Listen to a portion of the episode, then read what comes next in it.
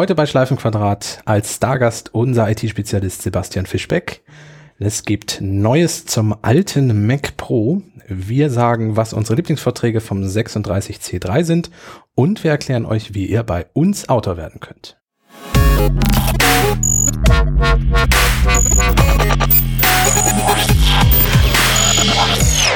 Hallo und herzlich willkommen zur 43. Ausgabe von Schleifenquadrat. Ich betone das so, weil ich eben schon die falsche Nummer sagte, was ihr nicht gehört habt, weil es rausgeschnitten wurde. Haha. Ähm, wir sind heute in einer riesigen Besetzung und das ist gut so und ist auch quasi ein Neuanfang. Nicht nur die erste Ausgabe 2020, sondern auch der Start der dritten Staffel. Aber fangen wir doch erstmal an, wer heute da ist. Mit dabei sind außer mir Caspar von Alberden, Sebastian Schack, Sven Möller, Sebastian Fischbeck und der Stefan Molz. Ja, hallo und herzlich willkommen. Ja, Staffel 3, Sebastian. Warum Staffel 3? Was machen wir alles neu? Ach, wir haben das immer wieder versucht, dass wir neue Staffeln dann einführen, wenn wir Dinge verändern. Ähm, Apple Podcast bietet einmal dieses das lustige Feature, eine ganze Sendereihe in, in Staffeln zu unterteilen. Ähm, wir haben, was ihr jetzt schon gehört habt, äh, ein, ein neues Intro. Wir haben so ein bisschen an diesem ganzen Sendungskonzept gefeilt. Ja, und das sind, glaube ich, die Sachen, die am meisten zu merken, zu hören sind, wenn man diesen Podcast abonniert hat. Es bleibt aber Schleifenquadrat. Also ihr braucht jetzt keine Sorge haben, dass wir uns einmal neu erfunden haben und nicht mehr das sind, was wir vorher waren. Es bleibt Apple. Es bleibt Apple, es bleibt Technik und es bleibt äh, immer wieder vom Weg abkommen. ja, das können wir gut. Ja, äh, wir fangen mit unserem Spezialgast an. Wir hatten ihn mehrmals schon in der Sendung als Thema, zumindest haben wir ihn erwähnt. Ähm, anfangs mit der Kollege, dessen Namen wir nicht genannt haben, wenn ich dessen mich Namen nicht genannt werden durfte. Ah ja, genau, richtig. Ja, jetzt haben wir ihn da. Noch ein Sebastian, Sebastian Fischbeck, hallo. Genau. Aus, Moin. Äh, aus unserer IT-Abteilung. genau, ich bin Sebastian Fischbeck äh, seit gut sechs Monaten jetzt hier bei Falke Media in der IT-Abteilung und leite den ganzen äh, Bums. Bereich um die IT herum und kümmere mich um die großen und kleinen Wehwehchen von unseren Benutzern und darum, dass wir hier so tolle Magazine wie die MacLife erstellen können. Das war hoffentlich unironisch. Nein, ich, ich mag das Magazin. Äh, das war Auch wenn ich kein, kein Pr- Print-Fan großartig bin, die MacLife, ich gucke da immer wieder öfter rein und denke mir so, geil, ich bin ja auch noch nicht so fit mit Macs und da hole ich mir viele Infos her. Stimmt, du kommst aus, aus der Windows-Welt. Ich komme aus der Windows-Welt, habe vorher im öffentlichen Dienst gearbeitet mit ungefähr 2500 Windows-Clients und um und bei 3000, 3500 Usern, glaube ich, war das so um den Dreh. Jetzt, wo der Support für Windows 7 eingestellt wurde, hast du gedacht, wechselst du. Also das Projekt ging gerade los. Ich war damals auch schon bei dem, äh, bei dem Arbeitgeber, wo umgestellt worden ist von Windows XP auf Windows 7. Es war keine schöne Zeit, weil Windows XP und Windows 7 war ja doch schon sehr unterschiedlich. Windows 7 und Windows 10, da ist jetzt, ich sag mal so, vom, vom Inhaltlichen nicht mehr so viel Unterschied drin. Es gibt nicht so viele Layout-technische Änderungen äh, in der Oberfläche, aber die Umstellung, was den Datenschutz anbelangt, das war auch das der größte Teil in dem Projekt, äh, der erstmal klar gemacht werden musste und es ist ja immer noch heute nicht so ganz klar, wie datenschutzsicher Windows 10 ist. Wie datenschutzsicher ist der macOS? Ja, das kann man ja alles abhaken, ne? Aber da in dem Thema bin ich auch noch nicht so ganz drin. Ähm, ist, bist du denn einigermaßen inzwischen angekommen? Ich bin sehr gut angekommen. sehr gut. Freut uns. Doppelten Kulturschock überlebt. Also zum, zum einen aus dem öffentlichen Dienst in ein Medienhaus und von Windows. dieses- Win Windows zu Mac war jetzt nicht so das größte Problem. Das größte Problem war eher äh, das Add-Zeichen. Oh nein, schon so, wieder so, geschlossen. so oft, wie ich die Fenster geschlossen habe. Äh, zum Glück warnte Chrome einen vorher noch, äh, ob man das Fenster wirklich schließen will. Apple Mail ist da nicht ganz so nett und zack, die E-Mail, die du gerade geschrieben hast, ist leider dann doch weg. Äh, Ich glaube, das Lernen ist, durch Schmerz. Ich, genau, Ja, ich glaube, dass das definitiv. Absicht ist. Apple hat da ganz bewusst keine Warnmeldung, damit Leute wirklich aus Schmerz ja. ganz schnell lernen, wie man Oder es ist so, so, so ein Seitenhieb gegen Microsoft-User, die umwechseln wollen. ja, so nach dem Motto, was bist du also doof und hast vorher Windows-Produkte benutzt? Ja. Aber technisch gesehen sehe ich da jetzt so keinen großen Unterschied. Wenn man ein bisschen technisch affin ist, kann man mit beiden umgehen. Aber die Verwaltung von macOS ist doch deutlich einfacher als Windows. Das freut uns zu hören. Du bist aus einem Grund hier. Du hast nämlich einen Fehler begangen. genau. wir, wir, wir saßen gerade zusammen und äh, haben angefangen, hier unsere Technik wieder einzurichten, weil wir einen neuen iMac hier stehen haben und da irgendwie mit unserem äh, Mischpult rumbasteln mussten und ich auch diesmal erstmals die Aufnahme technisch verwalten darf, ähm, damit äh, Shaki nicht immer nur das macht und falls der mal ausfällt, wir trotzdem noch podcasten dürfen. Du machst dich ersetzbar, fällt mir gerade auf. Fällt dir das auf? Fällt dir das auch auf? Ja, aber ich habe genug andere Sachen zu tun. Okay, gut. naja, als wir da zusammensaßen, schriebst du uns über unser internes Kommunikationstool. Ähm, Es ist Slack. ja, es ist Slack. Äh, welches, Hashtag welches, keine Werbung? ja, Hashtag keine Werbung, genau. Welches, welches iPhone denn man so als Diensthandy Genau. sich, sich anschaffen sollten. Mhm. Ja, und Haben wir kurz diskutiert und dann haben wir gesagt, ach, der muss mit in die Diskussion, das macht. Das ist könnte ja hier reinpassen. Genau. Ja, es ging halt um die Frage, äh, da ich mir ein Diensthandy zulegen möchte. Ich habe die Sachen vorher alle mit meinem privaten Handy gemacht und äh, da man ja gerne dienstliches und privates trennen sollte, welches Handy man sich zulegen sollte. Und da wir hier im Mac-Umfeld sind, kann es ja auch gerne ein iPhone sein. Ähm, und da ja Apple nur noch die 8er-Reihe, also das 8 und 8 Plus, das XR das und die 11er-Reihe rausgebracht hat, habe ich mich gefragt, welches davon ist jetzt das Beste für ein Diensthandy? Die meisten Unternehmen gehen ja so auf das iPhone SE als Diensthandy. SE? Ja, also bei, der, äh, bei meinem vorherigen Arbeitgeber war das SE ein großes äh, Thema, weil das ein günstiges Handy ist und halt zum Telefonieren reicht. Und halt noch ein paar andere Annehmlichkeiten mitbietet, die iOS mitbringt. Und da das SE ja jetzt auch schon ein bisschen älter ist, ich weiß gar nicht mehr, wie der Support vom SE ist, ähm, Ist noch mit drin. noch, Ist noch mit drin? Ja, man weiß, nicht- weiß nicht, wie lange noch, aber noch ist es drin. Ja, und da hat sich mir jetzt die Frage gestellt, okay, das iPhone SE, nee, das kann ich nicht bedienen. Ich habe letztens wieder ein iPhone 5 zurückbekommen und dachte mir so, okay, ich weiß nicht, ob ihr äh, von den Simpsons kennt, von Homer, diese Szene, wo er versucht zu wählen und die Oh, oh Stimme ja. sagt hier, die, ihre Finger sind zu dick, bitte wählen Sie mit der ganzen Hand. so habe ich mich ein bisschen damit gefühlt. Ähm, da sollte es doch schon gerne ein größeres Handy sein, aber jetzt halt die Frage 8 XR oder 11. Und äh, preislich ist es halt auch immer eine Frage, was das kosten soll und was die Funktionen bieten. Ja, wir, wir haben schon, äh, die erste äh, halbwegs dumme Antwort von uns war, das kommt drauf an. Sind wir hier jetzt in einem Anwaltspodcast gelandet? Genau, so in etwa. Das ist äh, immer fallabhängig. Ähm, nein, es kommt wirklich, also ich glaube, der größte Unterschied zwischen den Geräten ist die Kamera. Mhm. Und da kommt es wirklich darauf an, ob man das braucht, ob man das auch dienstlich braucht. Also wir haben hier im Medienhaus ja auch durchaus Leute, die unterwegs sind und viele Dinge fotografieren müssen äh, Mhm. unterwegs. Und da äh, einfach unten rechts das Beste vom Besten, so nach dem Motto. Mhm. 11 Pro Max, Beginnt dann ja ab 1200 Euro, danke. Richtig, gib ihm. Ähm, ich würde jetzt sagen, als Leiter der IT, hm, ich würde sagen, eigentlich reicht auch ein Achter, oder nicht? SE. Vielleicht ja das neue SE dieses Jahr. Also, äh, was man halt auch bedenken muss beim Achter, das wird auch nicht mehr so lange im Support drin sein. Ja, das, wahrscheinlich. das war nämlich auch meine Frage. Ähm, das ist ja schon auch vier Jahre jetzt? Drei Jahre alt? Das 8er kam mit dem iPhone 10, also Dann ist es drei, drei. Jahre alt. Drei Jahre alt. Ja. Und da ist halt auch die Frage, ja, leistungsmäßig wird es immer noch komplett ausreichen, auch supporttechnisch. Äh, Apple wird da ja auch lange genug noch Updates für liefern. Ähm, und im Groben ist es ja eigentlich nur telefonieren und Slack. Ja. Fotos machen in der IT, ja, die Kamera ist ja auch gut. Es ist ja nicht so, locker. als wäre das jetzt hier so eine äh, Galaxy S3 Mini-Kamera. O- Um mal eine Seriennummer zu fotografieren oder das Innere von einem Rechner dafür. Genau. Und die auch. Funktionen sind ja auch alle die gleichen. Da ist ja auch ein iOS 13 drauf. Ja. Äh, und da ist halt die Frage, was lohnt sich da wirklich? Noch ein Gegenvorschlag. Ähm, Weil immer noch im Verkauf das äh, 10S. Das 10S. Ja, also nicht mehr offiziell bei Apple, aber da will man ja ohnehin eher nicht kaufen, weil teuer. Ähm, Mhm. Aber bei der Telekom etc. Äh, gibt es das Gerät noch im Angebot. Äh, meine Schwägerin hat sich das gerade zugelegt, weil es war tatsächlich äh, günstiger als ein äh, 10R aktuell noch. Echt? Ähm, und da fiel die Entscheidung dann doch relativ leicht. Mhm. Also das war dann halt wirklich auch mit Vertragsgeschassel und allem.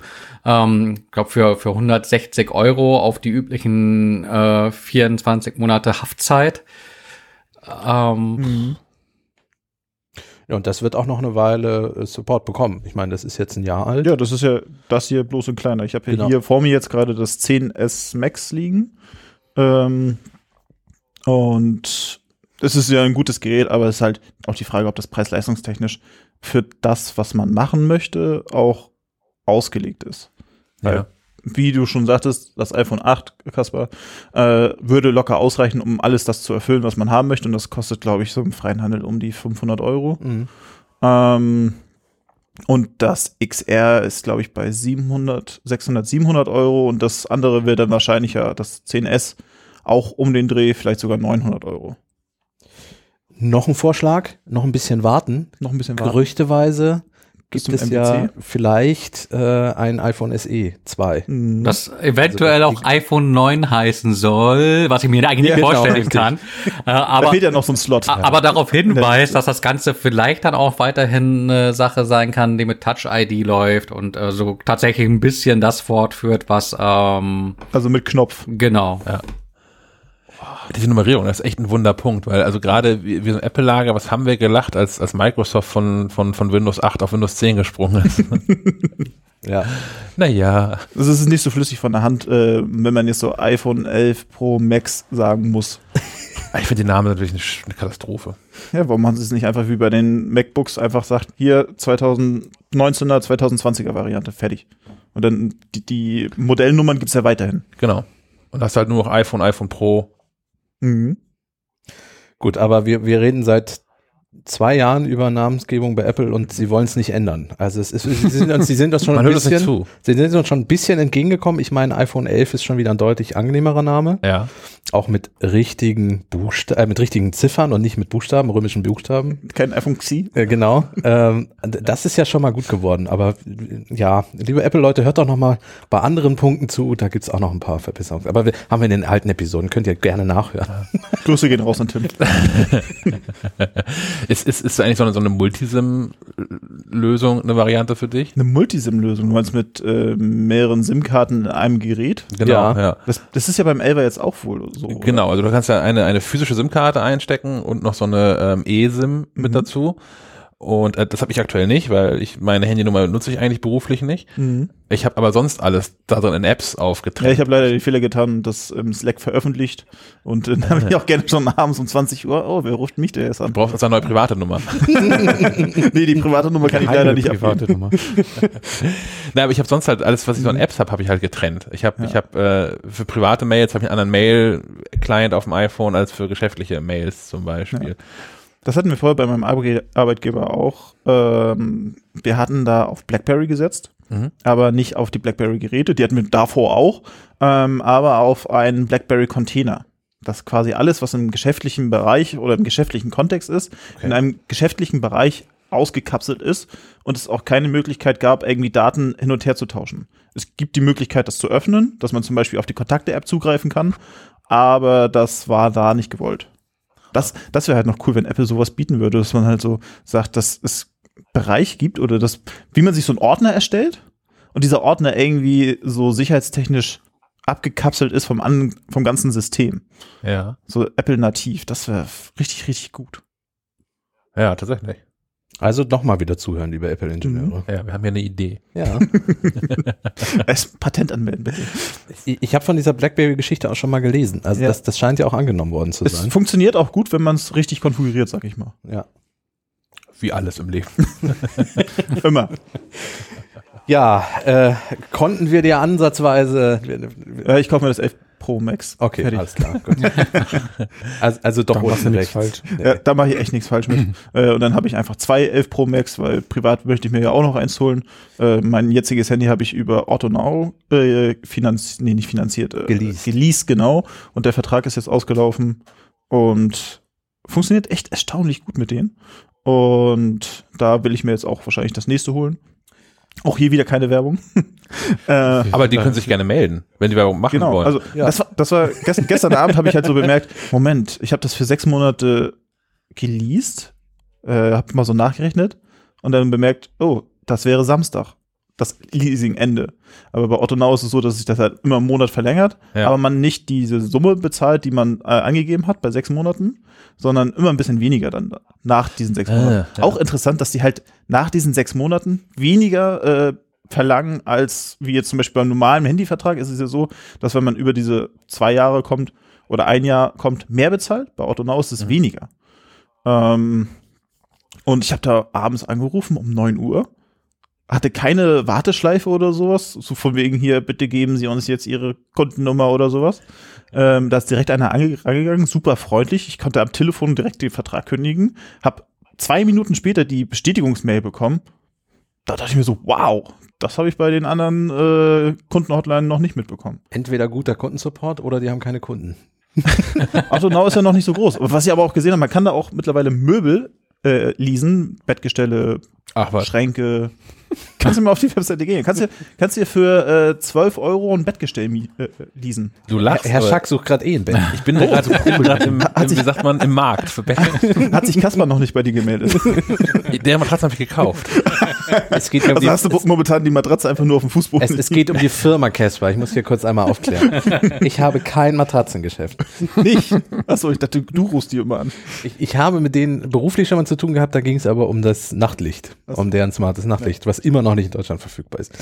Tatsächlich habe ich seit in meinem aktuellen Bett habe ich seit Jahren eine Casper-Matratze, bin auch sehr glücklich mit denen und habe deswegen jetzt äh, als dieser was was war das hier Black Friday Cyber Cyber Week hast du nicht gesehen, da gab es irgendwie ich glaube 25% Rabatt oder sowas und habe da schon mal Matratzen gekauft für das neue Bett, habe aber noch gar kein neues Bett. Ja.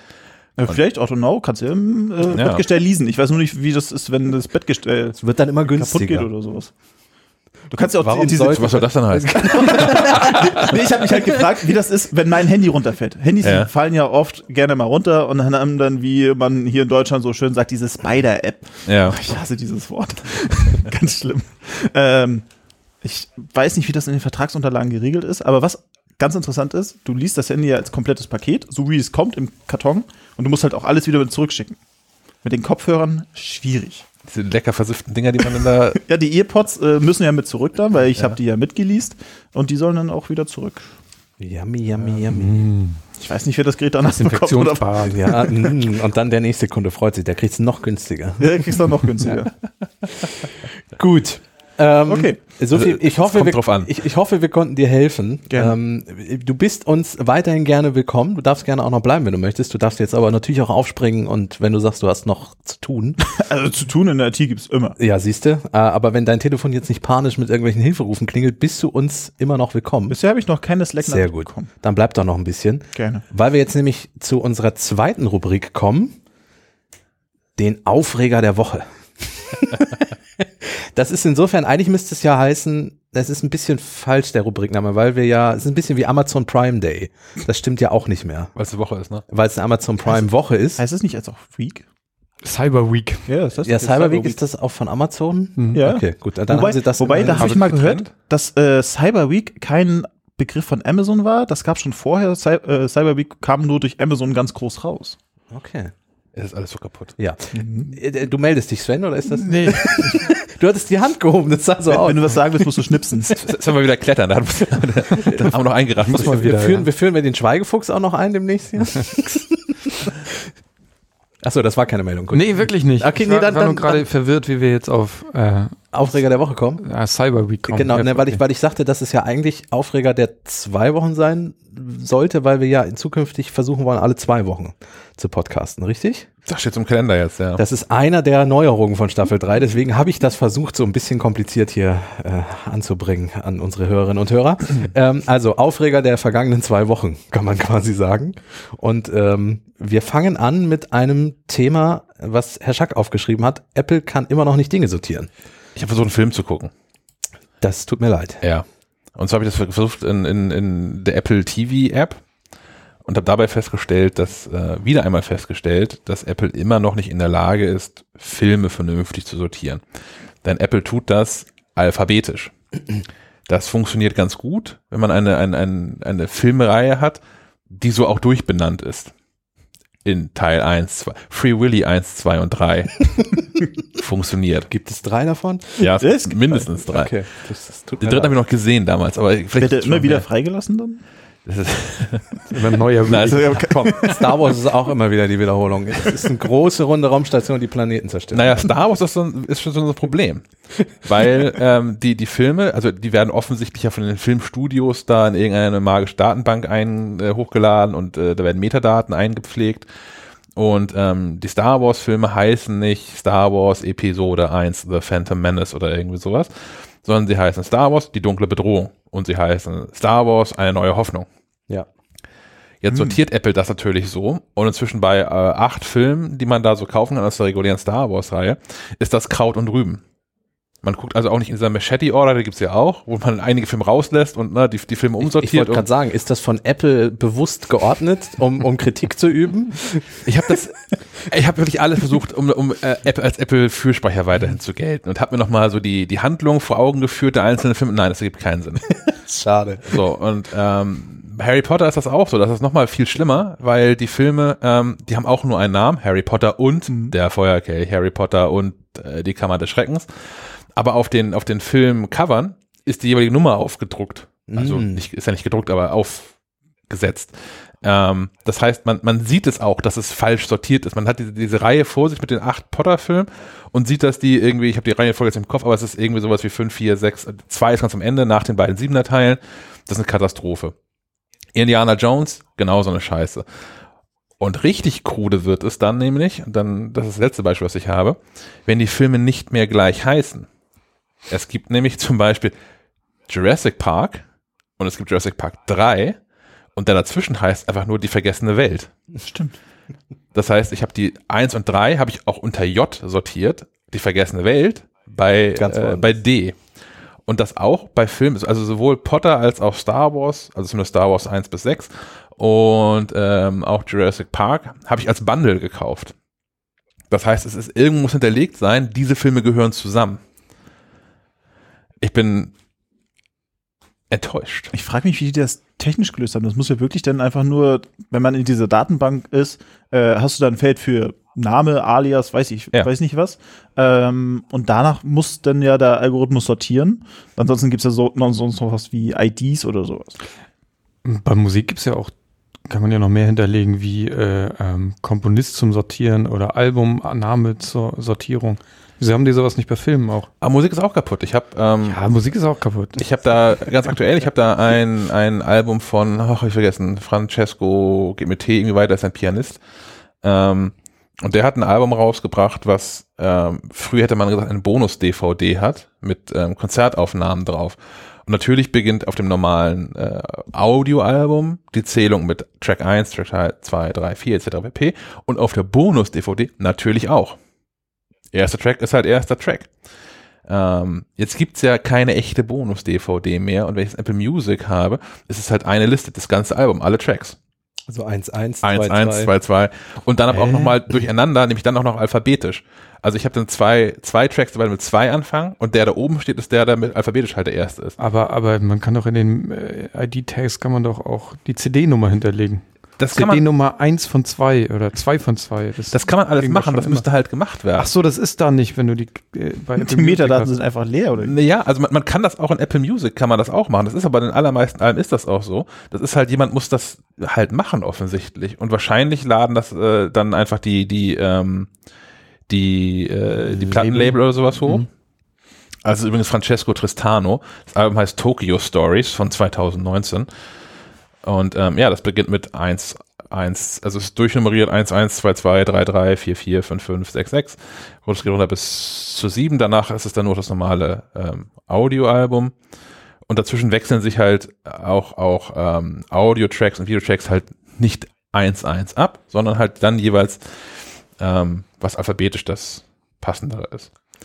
Was ich, nicht, was ich in all dem nicht verstehe, ähm, Apple war immer die Firma für mich, die gerade auf Details so großen Wert legt. Und Immerhin, Apple, immerhin haben sie damals die Computer auch von innen lackiert. ja, ja. So, und ähm, Apple beschäftigt ja eine iTunes-Redaktion. Die heißt jetzt wahrscheinlich anders, vielleicht heißt es immer noch iTunes, egal ob Ich es bin iTunes der gibt oder festen nicht. Überzeugung, wir haben da schon drüber gesprochen, dass die immer noch so heißt. Ja. Und das macOS-Team heißt doch immer noch Macintosh-Team. Ich bin da fest von überzeugt. Und ich, äh, es muss ja auch kein Upload-Filter quasi bei sowas geben. Aber gerade bei solchen, solchen Filmserienreihen wie, wie Star Wars oder sowas, das muss doch mal jemandem auffallen, dass die falsch sortiert sind da drin. Mich interessiert ja noch, welchen Film wolltest du jetzt eigentlich gucken? Tatsächlich Jurassic Park. Den zweiten Teil. Retro. Den zweiten Teil hast du nicht gefunden. nee, genau. Ah, okay. Ah, ähm, ja, das ist schade und es gibt etwas, was ein bisschen in die Richtung spielt und auch immer noch schade ist. Und zwar Hörbücher. Die sind immer noch eine sind, Katastrophe. Die sind auch immer noch Grütze. Ich höre jetzt, äh, mit, meine Tochter hört viele Hörbücher oder Hörspiele. Und das ist auch alles kaputt. Erstmal macht mir das natürlich den kompletten Hörverlauf kaputt, wenn da immer Bibi und Tina auftaucht. Aber sie sind auch teilweise sind sie nicht richtig sortiert, mal als Alben, mal als Compilations. Das ist, wird behandelt wie Musik. Ja.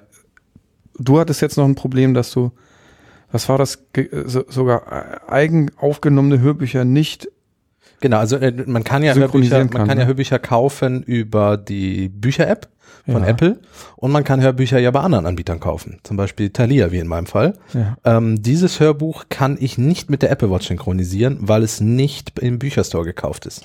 Also ich kann es ja inzwischen über das Finder-Fenster, wenn ich mein iPhone mit dem Kabel anschließe, auf das iPhone kopieren, als Hörbuch auch. Man beachte mit dem Kabel. mit dem Kabel. Es taucht auch in, im iPhone auf der Bücher-App, in der Bücher-App auf und kann da auch angehört werden. Ich kann es aber nicht auswählen als Hörbuch, um es auf die Apple Watch zu synchronisieren, wenn ich zum Beispiel mal ohne iPhone unterwegs ein Hörbuch hören möchte. Was ja mit der Apple Watch theoretisch möglich ist. Das geht scheinbar nur mit gekauften Büchern, weil die nämlich nie auftauchen, die, die ich ja äh, von externen Quellen eingefügt habe. Du musst es natürlich aufsplitten in einzelne MP3s und dann kannst du es in Apple Music laden Mhm, Genau. Und dann, dann, und dann das synkt dann auch. äh, äh, habe ich den gleichen Schmerz, den ich regelmäßig mit Hörbüchern habe. Man hört immer dieselbe Stelle. Wo war ich noch? Und ich, Ja. mein, mein Fotos-Ordner ist inzwischen zur Hälfte voll mit Screenshots, die ich mache, wenn ich aufgehöre, ein Hörbuch zu hören, Ein Traum. ähm, damit ich weiß, an welcher Stelle ich war. Das ist einfach, weil ich viel gerne auch Hörbücher über Apple Music höre. Was ich auch lustig finde, der Algorithmus funktioniert mit Hörbüchern nicht so wirklich. Ich kriege, wenn ich einmal Hörbücher gehört habe, jetzt auch, wie du gerade, weil du Bibi erwähntest, ich kriege jetzt alles an neuen Hörbüchern irgendwie vorgeschlagen, von Bibi bis hast du nicht gesehen, TKKG und alles. Äh, nee, möchte ich nicht. Äh, Also man müsste doch auch Hörbücher irgendwie in Genres einteilen können und sagen können, na, der hört sich jetzt irgendwelche Krimi-Romane an, dann wird er wohl nicht Bibi und Tina hören wollen. Na, Vielleicht willst du ja deinen, deinen Horizont erweitern. Ja, das könnte sein, aber nicht mit Bibi und Tina. das hat meine Schwester früher schon immer gehört, also insofern. Benjamin Blümchen ist auch äh, sehr, sehr stark. Ja, ja, ja. Also ich, ich finde das ja super, dass es so viele Sachen bei Apple Music auch gibt. Und äh, die Kinder finden das auch super. ja. Aber dieser Umgang damit ist echt furchtbar. Ich versuche mir ja immer schon mit Playlisten zu helfen. Ja. Oder Playlist-Ordnern kann man ja auf dem Mac anlegen, wo dann die einzelnen Hörbücher als Playlist hinterlegt sind. Aber Ja. ja. schön ist das alles. Spätestens beim Roman mit 276 einzelnen Hörbuchkapiteln hört es auch bei mir auf, mit Playlisten Spaß zu bringen. Das ist dann irgendwann. Zumal das ja auch wieder nur so, so ein Datenbank-Sync-Problem ist eigentlich, ne? Weil ich bin ja mit der, in der Regel bin ich ja mit derselben Apple-ID in Apple Music angemeldet wie in der Apple Bücher-App. Ja. Und ich behaupte mal, dass es so ziemlich jedes Hörbuch, was es in Apple Music gibt, wird es auch als kaufbares Hörbuch in der Bücher-App geben. Und eigentlich müsste ja nur einmal abgeglichen werden, bezahlt dieser Apple-Account, der jetzt in der Hörbücher-App, in der Bücher-App angemeldet ist, für Apple Music? Ja, nein. Und im Hintergrund müsste einmal gesynkt werden, welche Bücher eigentlich gerade in Apple Music kostenfrei sind. Die müsste ich doch in der Hörbücher-App einfach nur kostenfrei laden und hören können. Das wäre super. Das heißt, wenn man Apple Music abonniert hat, Hm? kann man sich die Hörbücher in Apple Music anhören. Ja. Das Hörbuch gibt es aber, auch, oder dieses Hörbuch in Apple Music gibt es auch in den Büchern. Ja. Da kannst du es dir aber nicht anhören, weil du es da nicht gekauft hast. Genau. Ja, da müsstest du es kaufen. Also willst du diese ganzen Komfort, ich mache jetzt mal Komfort mit Anführungszeichen in der Luft, Komfortfunktionen wie man hört, man das Ding merkt sich, weil ich aufgehört habe, äh, dafür muss man dann nochmal den Vollpreis bezahlen, wenn man das haben möchte. Naja, kommt darauf an, wie groß man seine Fotobibliothek haben möchte. Ja, aber ich habe äh, die App Screenshot Pro, äh, die ich äh, an dieser Stelle wärmstens empfehlen kann. Ich nutze sie nur deswegen häufig, weil die nur Screenshots anzeigt in der App und man dann auch äh, alle automatisch löschen kann. Man kann auch sagen, nach 30 Tagen automatisch Screenshots löschen und, löschen und solche Dinge. Das ist sehr praktisch. Das ist sehr wertvoll, ja. ja, Ich wittere, wittere da ja so ein Lizenz- und Rechte-Problem, ehrlicherweise. ich denke Aber auch. das ist mir als Nutzer ehrlich gesagt völlig egal. Das, Apple soll das reparieren. Ich möchte eigentlich nur, dass die Funktion aus der Bücher-App in die Apple Music-App kommt, weil ich, was ich mir vorstellen kann, warum es nicht in der Hörbuch-App oder in der Bücher-App funktioniert, ist, du hast dann so ein bisschen sowas wie bei Amazon. Äh, bei Prime passiert mir das ganz oft, dass eine Serie ähm, irgendwie Prime ist und dann eine andere wiederum nicht. Und du hast so einen Katalog mit so allem Möglichen drin und oft rege ich mich dann auf, wieso ist das jetzt Prime und wieso das nicht und wieso muss ich da extra für bezahlen und die Serie kann man gar nicht digital gucken, sondern muss man irgendwie kaufen und das ist auch ein heilloses Chaos. Also Also ähm, dann lieber alles in der Musik-App und einfach diese Funktion damit einbauen. Das ist Das Chaos bei Amazon geht ja noch weiter. Wenn du nämlich die Prime-App hast auf dem iPhone, ja, dann zeigt sie dir nur Prime an. ja, Nur. nur, nichts anderes. Und wenn du jetzt mal angenommen, ich möchte einen Film leihen oder kaufen, kann ich das nicht mit der Prime-App. Ich kann das aber auch, glaube ich, nicht mit der Apple, also äh, mit der, mit der Amazon Store-App. Ich muss quasi in den, in, ich muss einen Browser aufmachen und Amazon aufrufen. Ja, aber das will Apple ja so. Ja, Amazon ist da ganz, ganz gruselig bei. Nee, wir waren jetzt bei Amazon noch. Also, dass man auch innerhalb dieser, also ich, dass, dass mir Prime an, zum Teil angezeigt wird, zwischen den ganzen anderen Leihkram und Kaufkram, aber es in der Prime-App auf dem iPhone Nicht ist. nicht. Da ist nur Prime drin. Da ist wirklich nur Prime drin, ja. Das ist alles ganz gro großer Unfug. Ja, ähm, kommen wir zu unserem dritten und letzten Aufreger der Woche. Den habe ich aufgeschrieben und der ähm, würde eigentlich dafür sorgen, dass es ein bisschen weniger Chaos gibt. Und zwar ist die EU wieder aufgewacht. Die hat vor Jahren schon mal vorgeschlagen, äh, wie wäre es denn, wenn alle Smartphone-Hersteller sich mal auf ein Ladegerät einigen? Ähm, jetzt aktuell ist das Thema wieder auf die Agenda gekommen zum Thema Umweltschutz und Vermeidung von Elektroschrott, weil es ja tatsächlich so ist, wenn man einen Handyhersteller wechselt, äh, kann es durchaus sein, dass man auch den Anschluss wechselt doch mit allen Geräten, die Genau. du irgendwie kriegst, kriegst du ein No- Micro-USB-Kabel genau. dazu geliefert. oder, oder Lightning oder USB-C und hast du nicht gesehen. Mhm. Äh, und die EU möchte jetzt eigentlich ein Gesetz erlassen, dass äh, alle Hersteller sich auf ein Kabel einigen.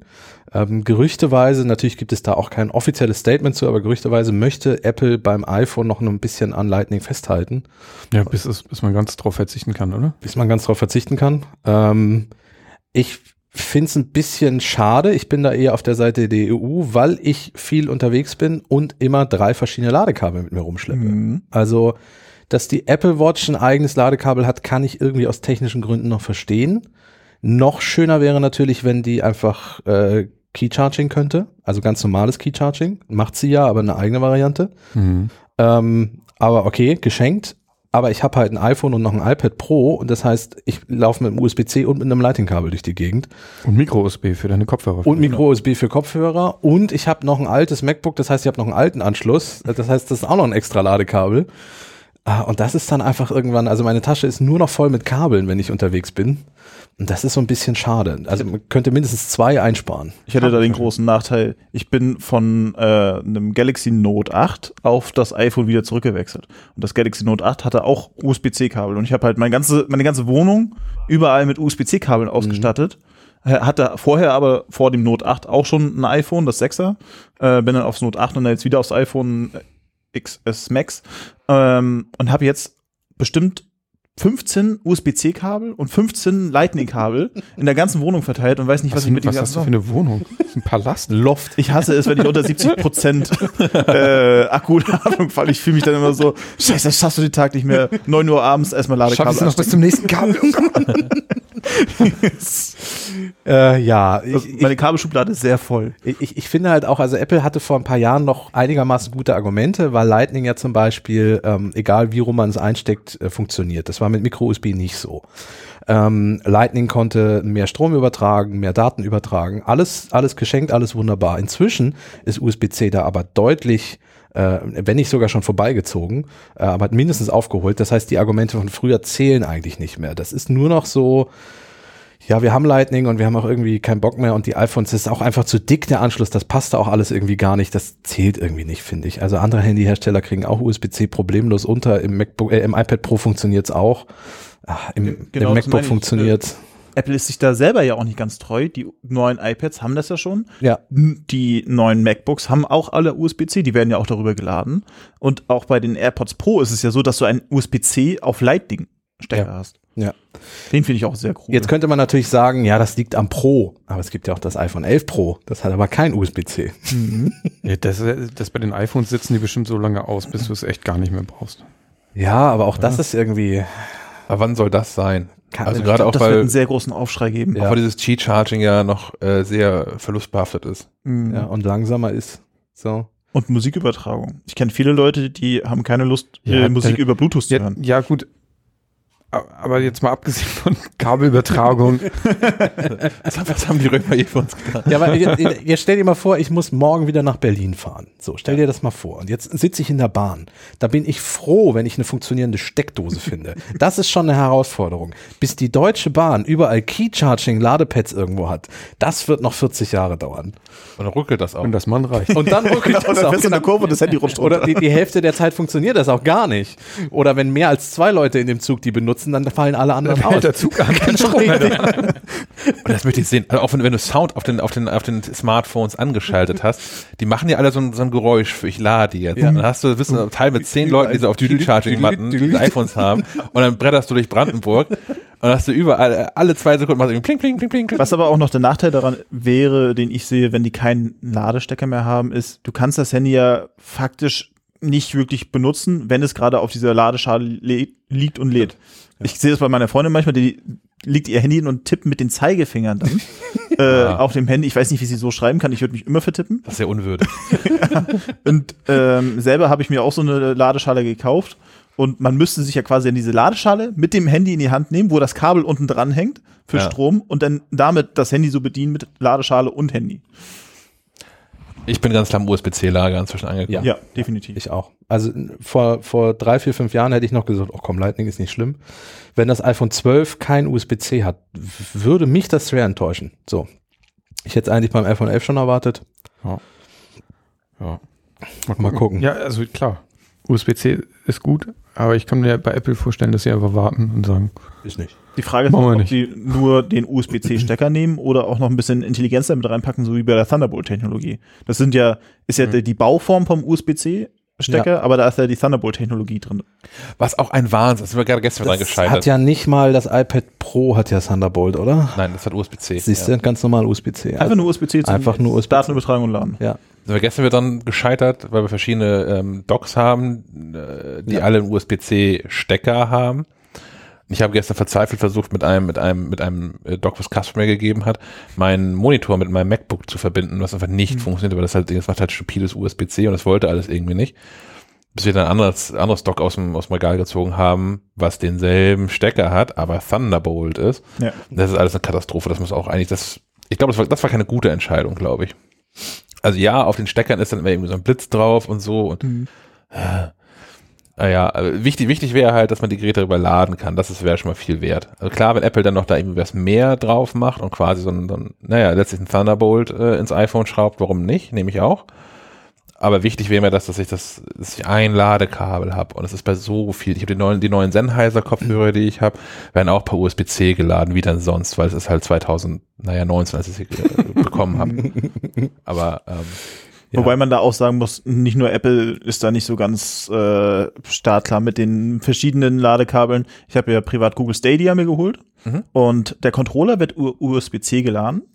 Der Anschluss, wo man diesen Google Chromecast Ultra aber reinsteckt, der wird mit Micro-USB angeschlossen. das ist verrückt. Das ist sehr verrückt. Also im, im selben Gerät, Also, nee, der, der Controller an sich hat USB-C, ja. aber der Google Chromecast Ultra, da ist Ah, okay, ein Micro-USB-Kabel dran. Ja.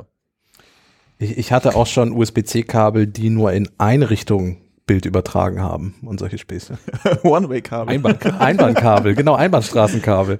Es hat nicht funktioniert, dann habe ich sie mal andersrum reingesteckt und plötzlich ging's. Also das ist, äh, Das hatte ich auch noch nicht gesehen. wenn schon so einen universalen Anschluss, dann müssen die einfach alle alles können. Das ist so ein bisschen. Ich finde das auch, ja. Und dann gibt es ja auch noch äh, USB-C-Kabel, die quasi nur die Bauform haben, aber lange nicht die Übertragungsrate liefern. Ja. Das sind so dann diese 9 Euro USB-C-Kabel auf Amazon, die dann, die du nutzen kannst zum Laden, aber wenn du das dann an einem PC ansteckst, um Daten zu übertragen, Ja.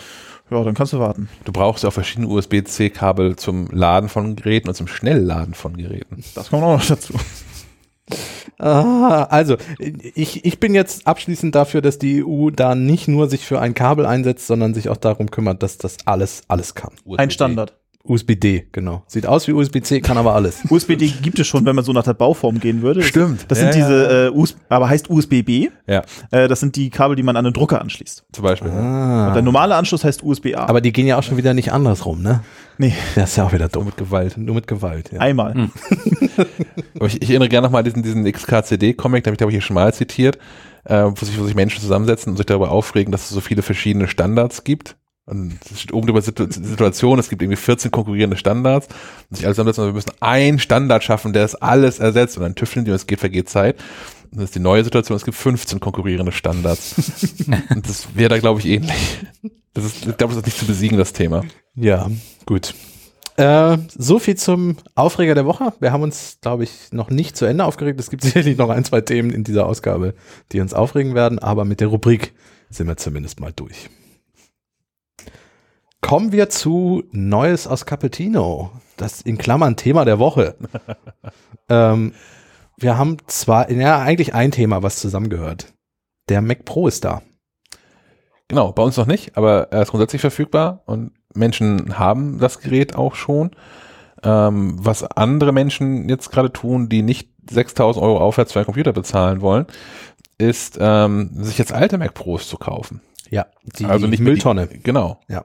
Die ja, das 2013er Modell, den zylindrischen den, Mac den, Pro. Den, den, den Klavierlack hochglänzenden. Den Schirmständer. Den, Ja. ja, ich finde auch eine Möglichkeit, ja. Ein, äh, ich habe ja gerade einen Artikel ähm, zugeschrieben, mir Gedanken drum gemacht, den, den könnt ihr in der nächsten MacLive, in der kommenden MacLive lesen. Ähm, Gedanken dazu gemacht, ob man das jetzt eigentlich gerade tun sollte oder nicht. Weil, wenn man online mal guckt, die gibt's wirklich zu, zu teilweise Ramschpreisen. Also es gibt die Einstiegsdinger, gibt's teilweise um die 1000 Euro. Und auch sie, ich habe dieses 12-Kern-Modell habe ich für dreieinhalbtausend Euro gesehen, klar mit variierenden SSD und und äh, äh, RAM-Größen, aber für wirklich humane Preise. Und ja, da wird nichts Neues mehr kommen. Apple wird ganz offensichtlich, haben sie auch vor drei Jahren schon gesagt, es gibt da keine neuen Grafikkarten mehr dafür und auch das Upgrade von Prozessoren, da ist man auch eher eingeschränkt. Aber mein Punkt ist, für die aller, aller, allermeisten Menschen ist das Ding immer noch ein, ein Gerät, was deutlich mehr kann, als man jemals brauchen wird an Leistung. Du hast gerade gesagt, das Einsteigermodell gibt es ungefähr für 1000 Euro. Habe ich so gesehen, ja. Das Einsteigermodell vom Mac Mini 2018, der silberne Mac, und nee, Space Gray Mac Kostet das Mini, gleiche oder kostet gleich kostet sogar. äh, ungefähr 700, 800 Euro Mhm. um den Dreh. Da wäre ja mal interessant zu wissen, wes, welches Gerät sich da mehr lohnen würde, ähm, wenn man das mal so vergleichen könnte.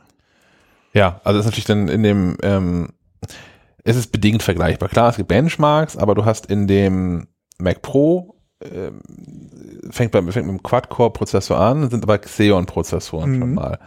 Ähm, die ja sowieso schon mal in anderen Leistungsliga spielen als Ja. die Dinger, die jetzt in dem Mac Mini verbaut sind. Ähm, ich glaube, es, es hängt von verschiedenen, also mein, mein Fazit ist so ein bisschen, dass es von, von vielen Faktoren abhängt. Man, Mal man, wieder, es kommt drauf an. ja, aber man muss es schon wollen. Ne? Man, man Mhm. muss es schon wollen. Man bekommt aktuell, auch gerade dann, wenn du sagst, okay, das ist mein erster Desktop-Computer nach nach langer Zeit. Ich habe jetzt irgendwie ein MacBook gehabt oder einen anderen Laptop gehabt. Brauchst du sowas wie einen Bildschirm dafür. Mhm. So, und wenn du einen guten Bildschirm dazu auch noch kaufst, bist du immer über den Preis vom neuen iMac. Ja. So. Ähm, den, den Apple dir ab 1.500 Euro, glaube ich, verkauft. Oder 2.000 Euro sind dann sinnvolle Modelle mit, äh, mit, mit dem großen Bildschirm und so. Ähm, aber es gibt diese, diese Mac Pros halt für günstig. Und ja, das ist auch ein Rat, den wir dann, den ich dann die Leser mit drin habe in dem Artikel. Vielleicht muss man nicht nur auf den Preis gucken. Vielleicht lohnt es sich bei Geräten, die in den Jahren so 2013, 14, 15 gebaut und verkauft worden sind, nicht beim privaten Händler zu kaufen, sondern bei einem, äh, beim privaten Verkäufer zu kaufen, sondern bei einem Händler zu kaufen, der einem ja noch mal ein Jahr Garantie geben Mhm. muss. Ähm, ich mache mir da wenig Sorgen. Macs, die jetzt irgendwie fünf, sechs Jahre durchgelaufen sind, die werden auch nicht auseinanderfallen in den nächsten Jahren. Wenn die Dinger laufen, dann laufen die halt. Ähm, aber ich finde es dann nett, nochmal Anspruch zu haben und halt nicht so gekauft wie gesehen. Und dann merkt man nach zwei Wochen, dass die, Gra die eine Grafikkarte geht gar nicht oder so. Die da drin ist. Die haben immer Die zwei eine. Grafikkarten. Ja. Zumal der Mac Pro ja auch durchaus als Arbeitstier eingesetzt wurde. Also es kann Ja. durchaus sein, dass wenn man da privat einkauft, der so ein typisches klassisches Arbeitstier war und sein Leben schon durchgerockt hat. So. Mhm. Ja. Und sonst, was da noch so als, als, als Warnung mit drin ist, als leichte Warnung, ähm, alle Probleme, die ich bisher mit Grafikkarten so gelesen habe in diesen Mac Pros, beziehen sich fast ausschließlich auf das, die, das Topmodell, die D700, AMD Fire Pro D700 Grafikkarten. Das sind wohl die, die irgendwie durchbrennen. Und das sind auch die, die letztlich Apple dazu geführt haben, jetzt diesen, diesen Mac Pro aufzugeben, weil sie halt mit der Thermal-Thematik doch irgendwie nicht zurande gekommen sind. Ähm, von daher guckt lieber nach so Mac Pros, die die D300, maximal die D500 drin haben. Und wenn das irgendwie mal nicht reichen sollte, kann man auch immer noch über eine externe GPU nachdenken. Ja. Mhm. Und das ist das einzige Manko, zwei, zwei Mank, was ist denn der Plural von Monkey. Manken? Mon- Monkeys? Monkey? Mankos? Monkey ist definitiv falsch. Manketen, ähm, die es so gibt, ist, ähm, wo wir gerade schon bei USB-C waren, hat der Mac Pro, der alte natürlich nicht. Der, der hat keine, keine USB-C-Anschlüsse. Ähm, das heißt, unweigerlich, wenn man die jetzt noch ein paar Jahre betreiben will, da wird man in so ein Adapterthema irgendwie reinlaufen. Das andere ist Software. Ähm, macOS Catalina unterstützt offiziell noch den Mac Pro von 2013. Das ist das älteste Gerät, das unterstützt wird. Ähm, das wird sicherlich auch noch ein paar Tage so bleiben. Die Frage ist, wann Apple da den offiziellen Support-Stecker zieht. Ja. Dann hat man immer noch die Option, das war bisher immer so, dass das findige Menschen Wege finden, aktuelle macOS-Varianten auf alten Mac Pros zum Laufen zu bekommen. Es gibt auch genug ähm, alte Mac Pros, ähm, also die noch aus dem aus der Zeit vor dem zylindrischen Mac Pro, äh, die auch mit Catalina betrieben werden, weil dann irgendwelche lustige Hardware mit reingesetzt worden ist, erneuert worden ist und äh, hier und da nochmal lustige Software-Fixes mit angesetzt worden sind. Ähm, das wird immer so ein paar Jahre länger, kommt man da schon noch mit durch, als Apple das offiziell ähm, absegnen wird. Aber das ist so das andere Thema. Da wird man irgendwann reinlaufen. Irgendwann gibt es kein neues macOS mehr dafür. Ja, das ist ja jetzt auch schon ein Thema auch hier bei uns. Wir haben ja relativ viele Geräte Mhm. und einige Geräte sind so aus 2011. Und da ist halt zum Beispiel ein paar MacBooks haben wir hier aus 2011 äh, und die kriegen ja auch nur bis High Sierra, also macOS Ja. 10.13. Und das ist halt immer mal die Frage, 10.13 läuft zwar noch in den Sicherheitsupdates mit drin, aber ich glaube, die Sicherheitsupdates von 10.13 sind nur noch bis Ende 2020. Und dann ist es das gleiche Thema wie jetzt mit Windows 7 und 10. Der Support läuft aus, man sollte sie nicht mehr benutzen. Ähm, wenn es möglich ist, da noch ein neueres macOS drauf zu kriegen, über irgendwelche Wege, dann ist das cool. Aber die Hardware da drin, ja, ist die Frage, ob einem die noch Spaß macht. Natürlich kann man Geräte oft auseinanderbauen und eine SSD reinsetzen. Äh, die kosten ja auch heutzutage nichts mehr, vielleicht ein bisschen RAM aufrüsten. Aber ich glaube nicht, dass man so lange denn noch davon gut hat. Das wäre auch ein Tipp beim, beim Kauf von diesen alten Mac Pros. Ich würde nicht so viel darauf achten, was da an SSD-Speicher und was da an RAM drin ist. Auch wenn da ECC-RAM drin ist, also der, der, der, der teurere, der, genau. Ähm, ist verhältnismäßig günstig zu bekommen. Genauso wie SSDs. Da setzt Apple zwar dieses, ach, die haben da auch so einen proprietären Standard, der ist aber Mhm. ähnlich von diesen M2-Modulen. Es gibt auch Adapter dafür, die ähm, äh, kriegt man alles hin. Ähm, von daher, das kann man dann selbst auch mal irgendwie günstig äh, nachrüsten tatsächlich.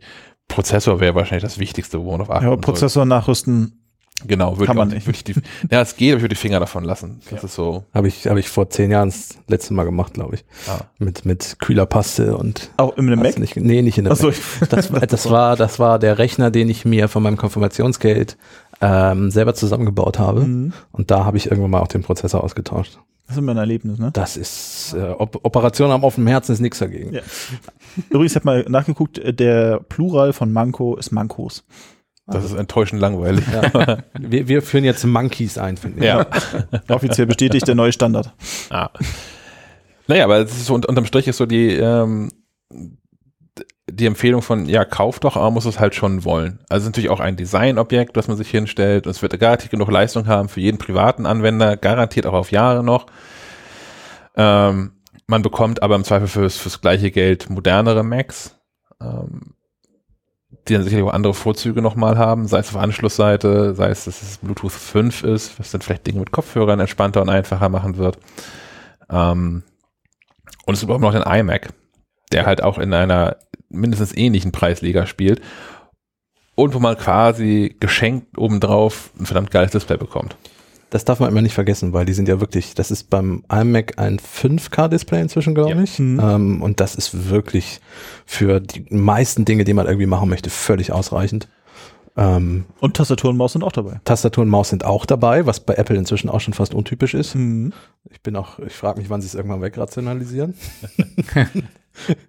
die übrigens mit Lightning geladen werden, Ja. um auf das Thema zurückzukommen. Beide. Beide. Die hier ist sogar eine der neuen, ja. Ja, und wenn man, wenn man vergleichbar Monitor kauft, möchte ich gerade nochmal live und in Farbe geguckt. Äh, Listenpreis für diese ähm, LG Ultrafine 5K, 5K Displays. Das sind ja die, die dem iMac-Display schon irgendwie am nächsten kommen. Listenpreis ist 1400 Euro. Ja. Puh, nur der Monitor. Nur der Monitor. So, und wenn man jetzt, so ein iMac. genau, wenn man jetzt irgendwie so, so ein iMac ähm, ähm, 5K äh, sich mal anguckt, der ja dann mit dem, mit dem äh, 27 Zoll Retina-Display die Konfiguration, die ich hier gerade vor mir habe, ist äh, zwei, kostet 2600 Euro. Wenn man da 1300, 1400 Euro Display rausrechnet, ähm, dann ist man da schnell unter dem Preis, den der gebrauchte äh, Mac Pro jetzt kostet. Ja. Klar, die haben dann auch weniger Arbeitsspeicher in der Regel und haben nochmal andere Prozessoren, aber das muss man halt, glaube ich, dann einfach Modell für Modell mal abgleichen, was eigentlich das leistungsstärkere Modell ist. Es ist durchaus möglich, dass ähm, auch ein, ein, ein Quad-Core, ein aktueller Quad-Core-Prozessor ähm, einen sechs, sieben, sieben Jahre alten Xeon-Prozessor äh, schlägt. Könnte passieren. Und Ja. man kann da ja auch immer mit bedenken, das Gerät kostet zwar am Anfang viel, aber die Dauer, wie lange man das Gerät benutzen kann, kann man gerne auf sieben Jahre hochrechnen und sich das dann mal auf die sieben Jahre äh, oder durch die sieben Jahre teilen und dann weiß man, was man quasi in einem Jahr dafür ausgegeben hat. Und das ist auch keine Seltenheit. Ne? Also was du gerade hast, dass wir hier noch Mac, Macs von 2011 im Einsatz haben. Ähm, klar, Firma freut sich auch, wenn die Dinge lange halten, aber es ist auch nicht so, dass, dass der Aufschrei so unfassbar groß wäre. Hier, die Dinger funktionieren halt einfach noch. Und im Freundeskreis sehe ich das auch, dass, dass Menschen so, mein, mein MacBook, was ich 2010 gekauft habe, lebt bei einer Freundin immer noch weiter. Alles, was ich an Apple-Geräten bisher mir gekauft habe, lebt im Familien- und Freundeskreis im Moment tatsächlich immer noch. Also ich habe noch kein Gerät wirklich komplett aussortieren müssen, außer dem iPhone 4, was äh, runtergefallen war. Ein iPhone 4 haben wir hier auch sogar auch noch im Einsatz. Siehst du? Da, äh, da läuft Als unsere Zwei-Faktor-Authentifizierung. Zwei-Faktor-Handy, genau. Ja. Ja. Also insofern, äh, selbst für sowas gibt es dann immer noch ein Leben für die Geräte. So. Und wenn man sie als Auto-Abspiel-MP3-Gerät irgendwo einbaut. Es ist, es Heißkleber auf das Armaturenbrett kleben. ja, okay. Hast du das nicht ewig, Sven, so, ein- so ein iPod noch im Auto? Ich habe einen fest, iPod im fest Auto. verschraubt? Hm, Nö, fest verschraubt nicht. Der hängt an so einem Parrot Asteroid Smart, heißt das Ding, glaube ich. Das war mal so ein Multifunktionsradio. Ja. Der hängt da immer noch dran. Ich hab, hat, hatte noch einen Classic, der funktioniert leider nicht mehr so richtig. Da waren 120 Gigabyte drauf. Aktuell hängt da ein iPod Nano dran mit, ich glaube, 8 Gigabyte. Also es reicht mir. Ich kann kurz Werbung von anderen Podcast machen, wer sich mal jemand anhören möchte, der das gemacht hat, also der so ein Mac Pro, so ein Tonnen Mac Pro gerade gekauft hat, kann sich mal äh, eine der aktuellen, das dürfte die vorige Episode von Bits und so sein. Da ist Alex Olmer zu, zu Gast, also sowieso ständiger Teilnehmer des Podcasts vom ähm, iPhoneblog.de und äh, der hat das gerade gemacht. Das steht bestimmt auch in der, im Titel oder in der Dingsbeschreibung. Da steht bestimmt irgendwo Ja. drin, ja. Ist das das einzige Thema von der Folge, oder? Nee, nee, die haben auch immer einen, einen, einen reichen Strauß an Themen. Packen wir in die Shownotes. Packen wir, stimmt, ja, natürlich. Wir können das ja verlinken, wenn wir dran denken und so. ja, äh, so viel zum Thema Neues von Apple. Äh, Apple ist noch ein bisschen in der Weihnachtspause. Herr Molz, kaufst du den Mac Pro? Ja. Na. Ja, obwohl, wenn man so guckt, oh, man müsste halt eine Gehaltserhöhung rausschlagen. Nice try. Okay, und, und unser, unser nächster äh, Stargast hier in der Sendung äh, wird dann unser Chef. Gehaltsverhandlungen live on air. Äh, wo du, wo du beim Bestellen bist für, für iPhone und so bist, kannst du gleich mir das 14 Zoll MacBook Pro noch äh, dazu 14 Zoll. MacBook. Ja, was dann demnächst hoffentlich wahrscheinlich. ja, ich äh, mach schon mal Geld. Okay, frei. cool, finde ich gut. Äh, nein, das, äh, da- das wird, glaube ich, so mit die nächsten großen Apple-Themen. Wir erwarten noch, hm, ja, großartig. Wir erwarten noch ein iPad Pro, glaube ich, eigentlich äh, in den kommenden Monaten, weil das langsam mal neu kommen müsste. Und das 16 Zoll MacBook, deren Neuerungen müssten eigentlich auch in das 13 Zoll MacBook rüberwandern. Und dann wird es wahrscheinlich ein 14 Zoll MacBook mit definitiv einer neuen Tastatur und wahrscheinlich verbesserten Lautsprechern und solchen Dingen. Also das erwarten wir eigentlich auch demnächst. Würde mich wundern, wenn es nicht bald kommt. Ja. Gut. So viel zum Thema Apple. Nein, wir, wir kommen schon nochmal zum Thema Apple zurück. Zwischendrin hören wir uns aber mal an, was unsere Hörerinnen und Hörer so haben, denn wir haben dreimal Hörerfeedback. Und wir fangen an, es ist eigentlich nur zweimal Hörerfeedback, weil ein Hörer zweimal angerufen hat. Ja, trotzdem. Wir haben dreimal Hörerfeedback. Ja. Wir fangen an, Ronald hat uns zweimal angerufen Und wir fangen mal an, den, den ersten Anrufbeantworter äh, abzuspielen. Hallo, hier ist Ronald. Ähm, ich höre gerne euren Podcast und habe gerade den letzten mit dem Königreich gehört und darin wieder die Frage, ähm, was kann man beim iPad besser machen? Ähm, ich, bei der Hardware fällt mir auch aktuell nichts ein. Bei der, bei dem iPad OS fehlt mir dringend ähm, die Möglichkeit, Ordner in Ordner zu erstellen. Ich weiß nicht, wie man professionell und produktiv seine Projekte auf dem iPad abbilden soll, wenn man keine Ordner im Ordner hat. Ähm, wie würdet ihr das auf eurem Mac machen, wenn ihr nur eine Ordnerebene hättet?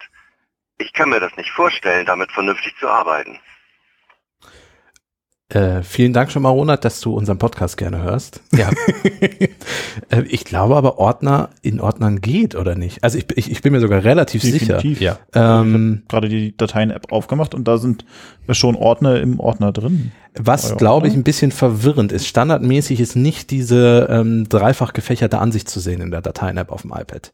Ja. Also wenn man die Dateien-App öffnet, sieht man links die Spalte Durchsuchen, wo die ganzen Speicherorte sind. Und rechts sieht man eine Spalte, wo nur eine Ordnerebene angezeigt wird. Wenn man aber mal dort nach unten streicht, taucht so ein Untermenü auf, da steht dann Name, Datum, Größe, Art und Text. Und da kann man ganz rechts noch die Darstellungsform ändern. Und da kann man von Einzelansicht auf so eine Dreifachansicht wechseln. Und dann kann man auch sich durch Unterordner und so durchklicken. Man kann aber auch also neue Ordner erstellen, wenn, wenn man in einem Ordner drin ist, wie hier, dann äh, sieht man oben Ja, in dem oben. Fall, sieht man, äh, ich bin in dem Ordner Gedöns, der auf meinem Schreibtisch liegt. ähm, da sieht man hier unten Dateien und oben ist so eine Suchmaske. Und wenn man so ein bisschen das runterzieht, poppt Genau. so ein Menü auf, wo ich die Sortierung einstellen kann. Links gibt's drei Punkte, kann ich drauf tippen und sagen, neuer Ordner. Oder Und Tap, auf- Tap and Hold, dann kommt auch die, so ein Menü, wo du sagen kannst, Dokumente scannen, neue Ordner, Infos. Genau. Und, und auf dem iPad ist auch so ein Ordnersymbol mit so einem Plus dabei. Also da haben sie den Platz, um nochmal so ein richtiges Ordnersymbol Ja. darzustellen.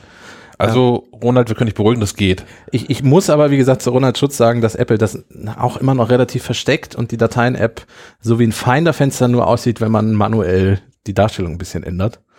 Ja, hätte man vielleicht andersrum machen können. Definitiv. Ronald hat nochmal angerufen. Nicht, weil ihm aufgefallen ist, dass Unterordner gehen. Äh, Weil das, das wäre super lustig. das wäre super gewesen. genau, aber vergesst bitte, was ich erzählt habe. so, hier nochmal der zweite Anruf von Ronald. Hallo, hier ist nochmal Ronald, äh, ergänzend zum Podcast Königreich und der Frage, wer den Mac Pro braucht. Ich denke, ihr habt vergessen, dass es noch eine wichtige aufkeimende Zielgruppe gibt, neben den Videobearbeitern, nämlich das Feld des Deep Learning der KI. Ähm, ich habe die Tage gerade ein YouTube-Video gesehen, bei dem es darum ging, dass es äh, eine- eine Open Source Software gibt, mit der man selber Deepfakes berechnen kann, also ähm, fremde Gesichter in Videomaterial einblenden kann über ähm, neuronale Netze und Deep Learning. Und da war das Thema wieder Rechenpower. Das heißt, ähm, es ist ein Unterschied, ob ich als KI-Entwickler eine halbe Stunde auf mein Rendering warte oder drei Tage oder wie in diesem Video ähm, Wochen brauche, um ein Gesicht in ein Video einzumontieren oder nur einen halben Tag. Ähm, das ist, glaube ich, noch ein sehr wichtiger Faktor für Rechenpower und ein Argument für den Mac Pro. Ja. kann, äh, kann, man, äh, äh, kann man nur zustimmen, ähm, wobei ich glaube, dass ähm, so wirklich große Projekte auch auf Serverfarm beziehungsweise Supercomputer zugreifen. Ähm, also Universitäten haben ja zum Beispiel so Hochleistungsrechner. Das, ich finde es auch immer so lustig, dass das Hochleistungsrechner heißt, weil das ist ja eigentlich ein ganzer Raum, Ist, ist Rechnercluster. in dem. Rechnercluster stehen und ähm, ich, ich habe mal an der Universität im, im Rechenzentrum äh, gearbeitet nach dem Studium und da war das, ähm, wenn 40 Grad im Schatten waren, haben wir uns liebend gerne in diesen Serverraum in den, in den Durch- Durchzug gestellt, weil das einfach der angenehmste Ort war. Unser Serverraum ist übrigens auch klimatisiert. Ja, aber Da, da war noch wirklich Wind dabei. Also so. das war so ein Ding, was so einmal komplett durchpustet und dann, äh, also zu lange, dann hast du dich auch erkältet. Ähm, aber natürlich ist es richtig, dass diese Rechenpower immer mehr auch so in den Heimbetrieb wechselt. Also ich finde, was der Mac Pro kann, ist schon beachtlich äh, in seiner höchsten Ausstattung. Und dann wäre es natürlich auch so, dass man so Deepfake-Geschichten auch zu Hause eher so machen kann. Ja, ich hoffe nicht. Intelligenz Und so. Naja, Ja. es wird aber leider kommen.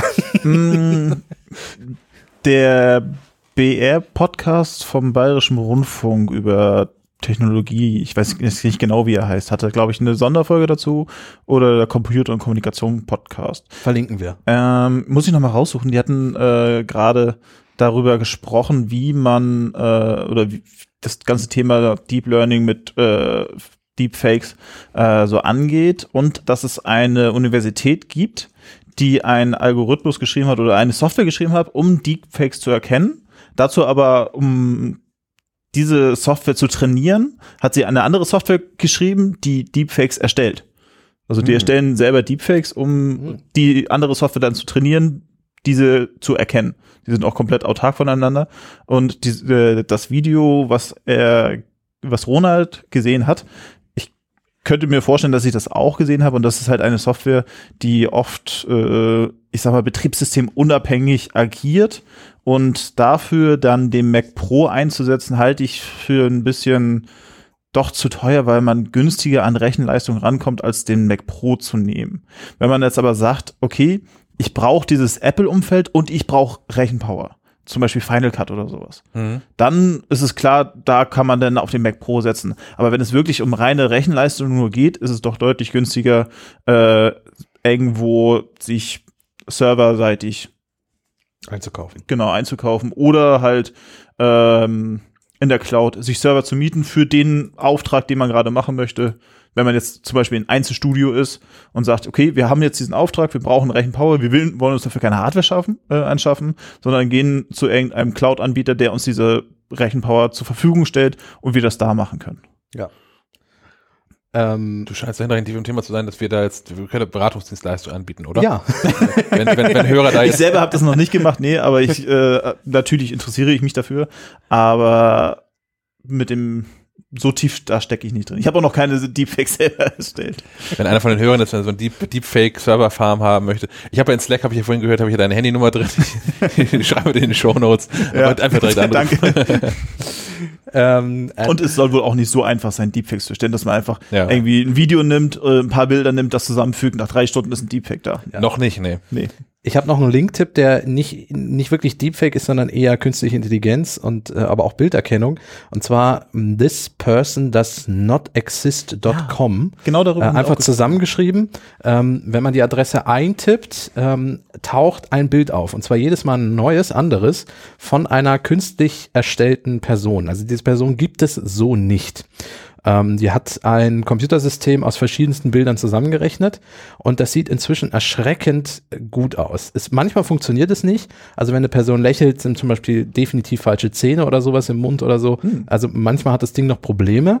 Aber häufig äh, kommen da wirklich Bilder bei raus, die erschreckend aussehen wie jemandem, dem man auch auf der Straße so direkt begegnen kann. Tatsache. Ähm, und das ist etwas, was ich zum Beispiel spannend finde, weil man ja auch gerne mal, also es gibt ja diese Stockfotos mit Personen drauf. Und da gibt es ja, gab es jetzt irgendwann den Fall vor ein paar Jahren, das weiß ich nicht, ich glaube, es war es die AfD und eine Joghurtwerbung, äh, beide den gleichen, die gleiche Stock-Family Mhm. auf dem Fahrrad irgendwie hatten. Genau. Und, und wenn ich jetzt als, als Model mich als Stockfoto verkaufen würde, ich glaube, mich würde das seltsam, also ich würde nicht gut finden, wenn das für alles benutzt werden darf. Eigen ein YouTuber hat das auch mal selber gemacht. Genau, hat Der selber. selber als Stockfotomodel angestellt und hat dann damals Gunnar. Ja, genau. Gunnar Krupp ist jetzt ja auch Stockfotomodel, ja. Genau. äh, hat ja. dann geguckt, wofür sein Foto überall eingesetzt worden war. Und das war echt interessant, was da genau genommen. Teilweise creepy, irgendwelche Ärzte-Webseite und hast du nicht. Ich habe nochmal geguckt, äh, das ist der Kommunikation und Umbruch-Podcast vom Bayerischen Rundfunk. Ah, Und das cool. ist die Folge vom 8. Januar, Umbruch 08. Wie einfach lässt sich ein Fake-Video basteln? cool. Sehr gut, guter Tipp. Dann noch den dritten Höreranruf. Ja. Leider hat äh, unser Hörer in dem Fall seinen Namen nicht gesagt, deswegen äh, Mr. X. unbekannt Mr. X, genau. Aber es geht um die Apple Watch und ich finde, er hat einen sehr interessanten, er erzählt von einem Erlebnis zum Thema Apple Watch, äh, was ich sehr interessant fand, was ich bisher auch so noch nicht auf dem Schirm hatte. Aber hören wir es uns einfach mal an. Ja, Servus MacLive-Team. Äh, erstmal Lob an euren Podcast. Ist ein sehr guter Podcast. Ich freue mich auch, dass so oft jetzt derzeit die Folgen kommen. Habe eine kleine Anekdote zur Apple Watch, wenn euch und die Hörerschaft interessiert. Ähm, nämlich folgendes. Ich habe mal vor ein paar Tagen ein EKG geschrieben mit der Apple Watch. Und auf einmal kam die Anzeige, ich hätte Kammerflimmern. Okay, und ich dachte mir, okay, Kammerflimmern, habe ich noch nie gehabt auch bei zahlreichen EKGs nicht und dann bin ich zum Arzt und dann ja war da auch nichts, aber natürlich direkt Panik geschoben währenddessen, weil ich dachte halt, okay, Kammerflimmern, das ist jetzt ein großes Problem und der Arzt hat dann gemeint, die Apple Watch irgendwie ist in meinem Fall total ungenau und da habe ich noch ein paar weiter geschrieben und dann festgestellt, dass das EKG kaputt ist tatsächlich, also jetzt geht's gar nicht mehr. Jetzt werde ich sie zu Apple schicken. Allerdings zeigt sowas auch, finde ich, ganz gut, wie wenn das nicht funktioniert, in dem Fall was kaputt, aber wenn es nicht funktioniert, wie verunsichernd das auch sein kann, weil ich bin halt direkt in, in die Notaufnahme, ne? Nach diesem Ergebnis und ja, ist ganz interessant vielleicht, wenn es bei manchen Leuten auftritt, checken, ob das der EKG einwandfrei funktioniert. Bei mir war es nicht der Fall, es ist jetzt kaputt. Aber ja, wollte ich nur mal erzählen. Vielleicht interessiert es ja oder betrifft ja auch den einen oder anderen da draußen. Ansonsten super Podcast, weiter so. Und ja, bis zum nächsten Mal. Ciao. Tschüss. was ich sehr lustig fand, was ihr nicht sehen konntet. Alle Leute, die eine Apple Watch mit EKG-Funktion hatten, fingen gerade an, während der Hörer von seinem Erlebnis erzählte, mal ein EKG zu machen. Und habt ihr Vorhaufschlimmern? Nein. Okay. Nein. Zumindest nicht noch Apple Watch. Ähm, ja, vielen Dank, äh, dass du dein Erlebnis mit uns geteilt hast. Das ist etwas, ähm, was uns natürlich noch nicht passiert ist, aber ja, klar, verunsichert und dann ab in die Notaufnahme. Stellt sich raus, war gar nicht so schlimm. Ist natürlich äh, doof. Ja, das muss man natürlich immer im Hinterkopf behalten, dass ähm, trotz aller Technik man nicht vergessen darf, dass diese Technik auch fehlbar ist. Ja. Und das auch immer eine Möglichkeit sein kann, dass das Gerät einfach kaputt ist. Ich habe man kann nicht als die Apple Watch ist. 4 rauskam, die hatte zuerst die EKG-Funktion, richtig? Ja. Du meinst einfach nur dieses Pulsmessen? Ja, Series 4. Na, nee, der Puls oder, oder schon, schon, schon immer. EKG. EKG, richtig, EKG Okay. konnte die 4, glaube ich, als erste.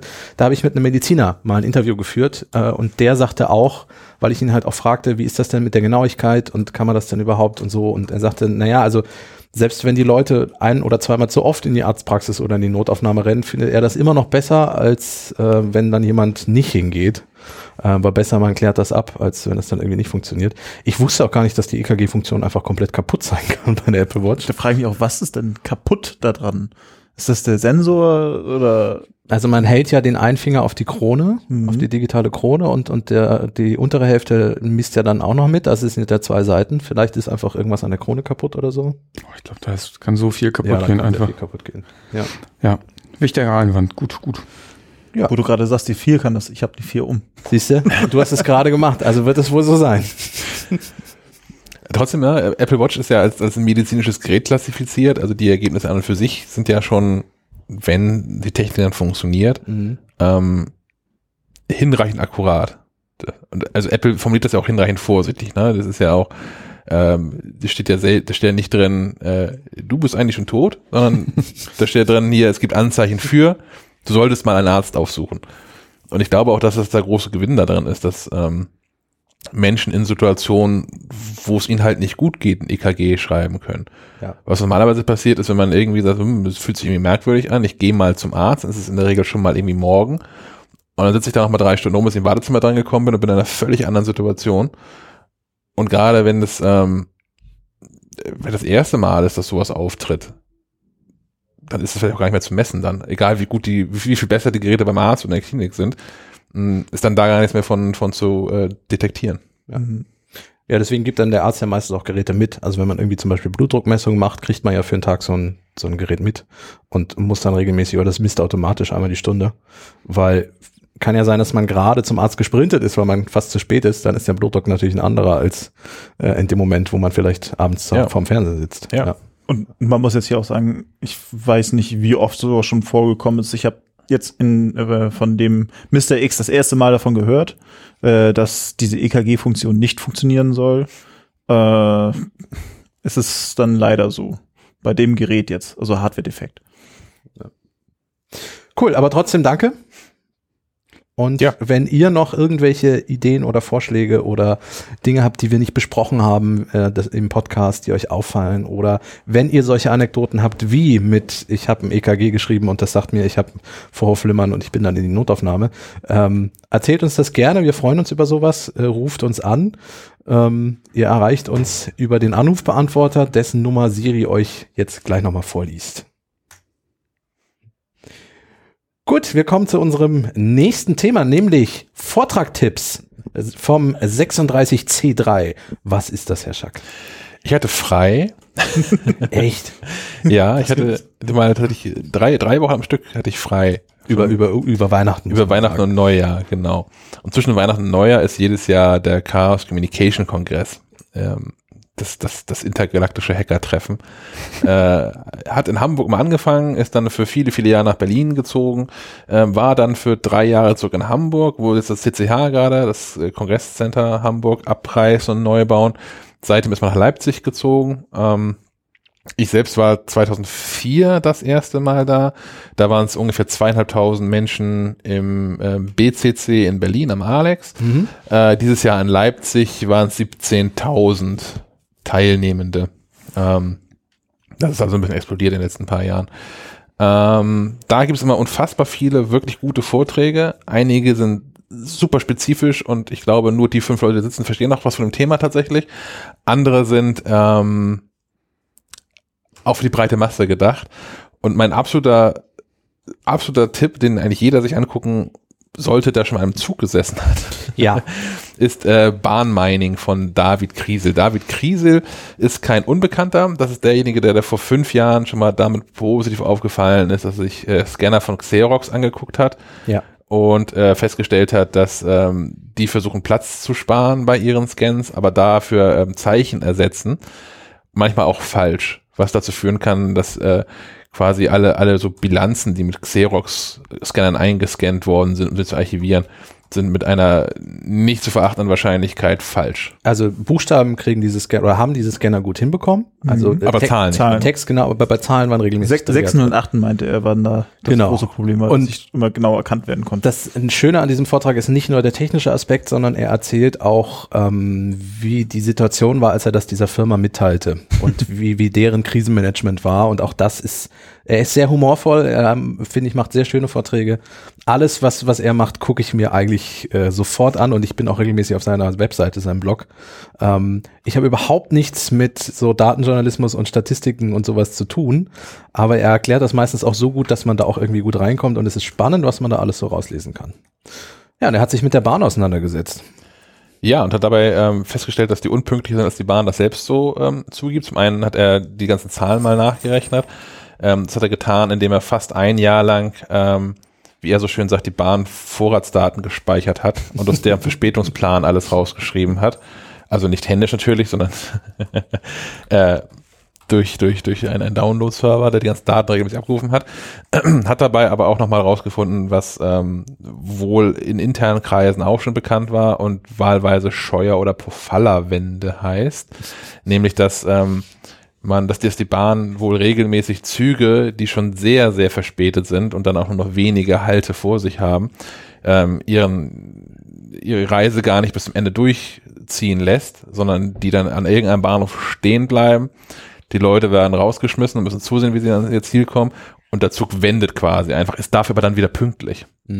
Das, das vermengt damit, dass ähm, Züge, also Stops, die ausfallen, gelten in der Bahnstatistik nicht als verspätet.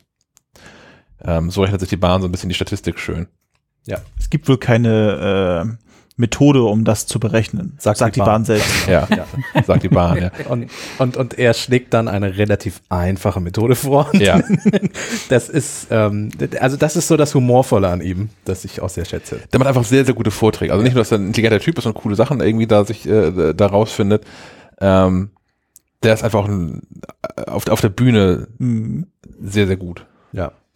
Ähm, und er hat auch äh, Spiegel Online einmal gedatamined und ich glaube, das macht er auch teilweise immer noch ähm, und hat nur über Metadaten, die bei so einem Artikel mitschwimmen. Also beim Artikel ist ja, wann der veröffentlicht wurde, wer der Autor ist, welche Rubrik der ist, welche Keywords der hat.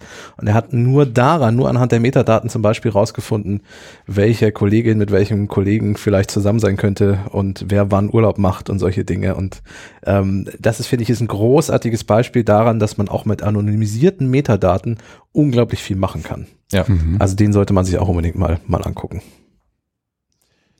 Ich habe da noch geguckt, ich glaube, da bin ich der Einzige, der geguckt hat, dass das Schimpfwörterbuch der neuen Rechten, ähm, was auch ein, ein, eine, eine Fleißarbeit ist, wo sich, ich habe vergessen, wie er heißt, egal, ähm, sich die Mühe gemacht hat, sich durch, durch äh, politisch deutlich rechte Publikationen, Foren etc. pp. zu wühlen ähm, und das auszuwerten, ähm, welche Begriffe dort eigentlich und Begrifflichkeiten dort eigentlich verwendet werden und welche Formulierungen mh, auch andere Bedeutungen haben in, in diesem rechten Kontext.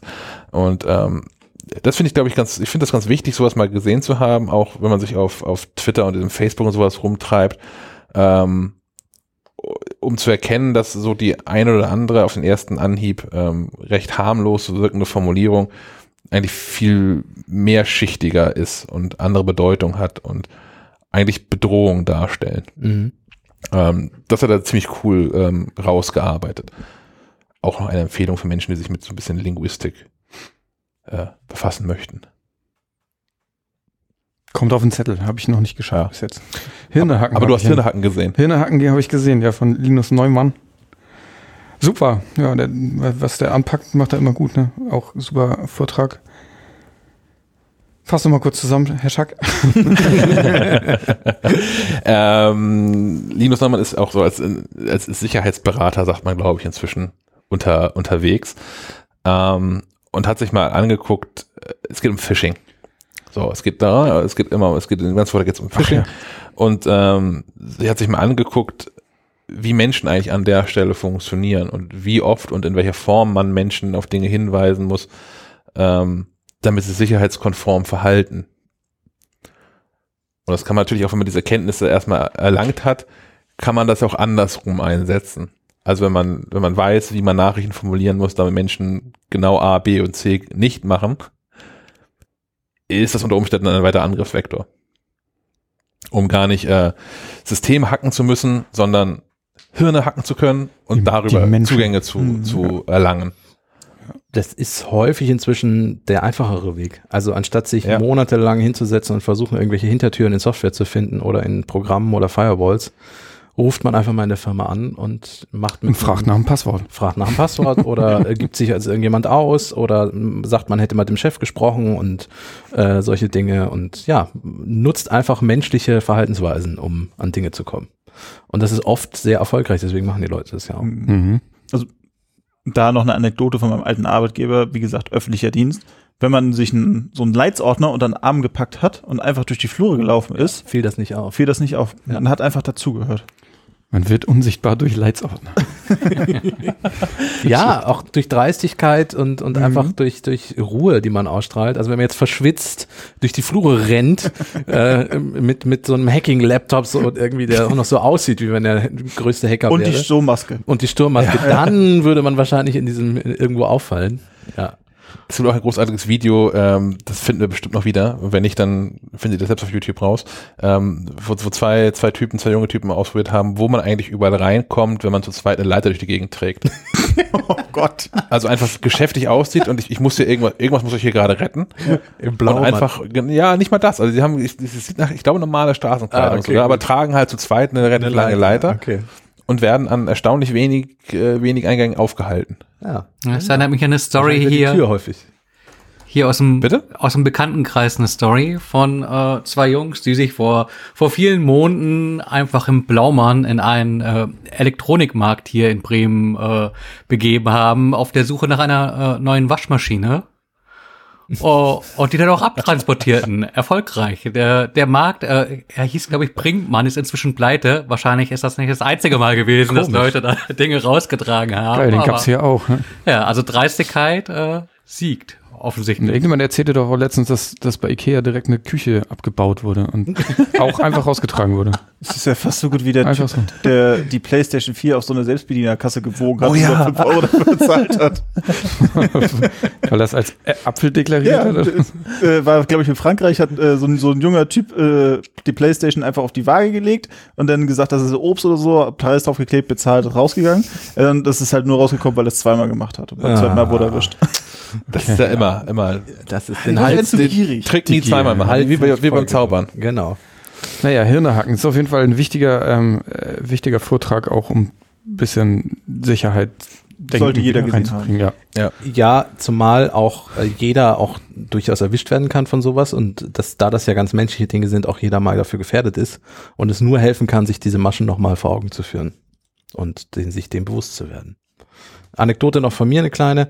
Als ich im Rechenzentrum noch gearbeitet habe, es war gerade wieder so eine Welle von äh, Ding, Leuten, die wegen Windows-Umstellung, und dann gab es wieder vermehrt Anrufe vom Microsoft-Support. Oh, das ist ganz, ganz interessant. Habe ich noch nie erlebt. Den hatte ich auch schon mal an der. Strippe. Den hatte ich auch schon mal an der Mhm. Strippe, ja. Ich habe den Ja, noch so nie dran Inder. gehabt. Den hätte ich so gerne mal am Telefon. Und äh, ich, ich saß damals in der Stabsstelle für IT-Sicherheit und der rief halt an, so ein, so ein englisches, indisches, äh, Genau, indisches ja. Englisch. Äh, und äh, ich habe ihm dann erzählt, in welcher Abteilung er gelandet sei. Äh, und nachts wurde still an der anderen Leitung und dann hat er aufgelegt, leider. Zu früh. Zu früh, genau. Ja, Halt ja. ihn hin, halt ihn Halt hin. hin. Wir haben ihn gleich. Und dann sieht man, wie in diesen CSI-Serien, wie die Leute im Hintergrund versuchen, ihn zu orten mit so Triangulation. Ja, genau. Einen kleinen Moment, ich muss nur kurz einen Kollegen noch dazu holen. Können wir diesen Anruf nach zurückverfolgen? Okay. Gab es noch mehr spannende Vorträge? Na, ich habe noch gesehen, Finn Fischer verklagen. Ja. Ja, Ähm, der ist auch gut. Würdest du erzählen, wenn du ihn gesehen hast? Mm, Nee, ich habe nur davon gehört, aber ich weiß so grob, wovon es geht, dass es halt um Trojaner geht, die, äh, ich sag mal, nicht so eingesetzt werden sollen, wie sie eingesetzt werden sollten. Genau, es geht darum, dass also Finn Fischer Firma, die auch den, den deutschen Staatstrojaner programmiert hat vor Jahren schon, der ist ja vor Jahren schon mal dem CCC in die Hände gefallen, nicht mehr auseinandergebaut. Und ähm, inzwischen gibt es für sowas ja auch Exportregularien. Ähm, und es geht, in dem Vortrag geht es darum, dass ähm, neue Varianten dieses Finn Fischer Trojaners aufgetaucht sind auf Rechnern äh, in der Türkei.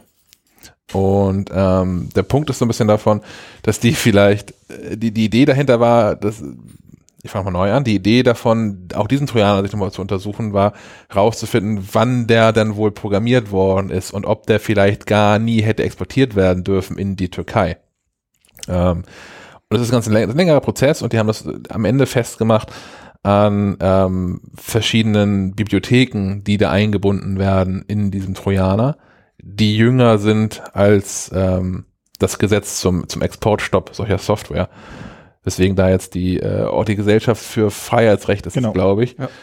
ähm, jetzt eine Klage gegen Finn Fischer anstrebt, weil die offensichtlich rechtswidrig äh, diesen Trojaner exportiert haben in die Türkei, mindestens in die Türkei. Trägt überhaupt nichts zur Sache bei, aber ich finde, Finn Fischer klingt immer nach einer Spielzeugmarke. Weil du Oder? Fischerpreis damit Ja, vorher Fischer Price assoziierst. und ich habe so Oder ein Logo Dübel. vor Augen. Finn Fischer ist Dübel. vielleicht ja. der, äh, der, die, die, die, das Maskottchen von Fischerpreis. Nee, Es ist, Finn von es, Fischer. Finn Fischer ist die äh, Spielzeugdübelmarke. Ah. Aus Schaumstoff. Aus Schaumstoff, ja.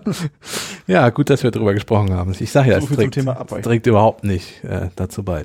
Ähm, vier Tipps hast du noch mitgebracht und zwar Ich habe ganz viel geguckt offensichtlich. Ja, ich, elektronische. Also- elektronische Patientenakte. Was hat's damit auf sich? Ja, auch so ein Thema. Das ist unter anderem Martin Schirsich, der da der Vortragende ist. Der hat ähm, das ganze System vor, ich glaube, zwei Jahren sich schon mal angeguckt, auseinandergenommen und hat diesmal zusammen mit zwei anderen Kollegen einen, einen neuen Ansatz gefunden, ähm, um zu belegen, dass dieses ganze Konzept der elektronischen Patientenakte, sagen wir, mindestens überarbeitungs- und überdenkungswürdig ist. Ähm, die haben sich angeguckt, wie man eigentlich Arzt wird für dieses System. Im Prinzip. Die Lass haben, auch, durch, ich bin Arzt. die haben sich auch andere Aspekte Man braucht nicht studieren, sagen wir so. ja, Also die haben sich auch andere Aspekte angeguckt für dieses ganze System, weswegen das unsicher ist. Aber was mich am meisten schockiert hat, ist, ähm, du brauchst natürlich auch, wenn du an diesem ganzen ähm, elektronischen Patientenaktenverfahren teilnimmst, und es wird ja irgendwann verpflichtend sein, brauchst du auch als Arzt eine Zugangsberechtigungskarte dafür. Ist eigentlich auch ein sicheres, okayes System von der Sicherheit her, dass man halt eine Chipkarte besitzen muss, um sich über so ein Gerät zu authentifizieren. Ähm, alles easy peasy.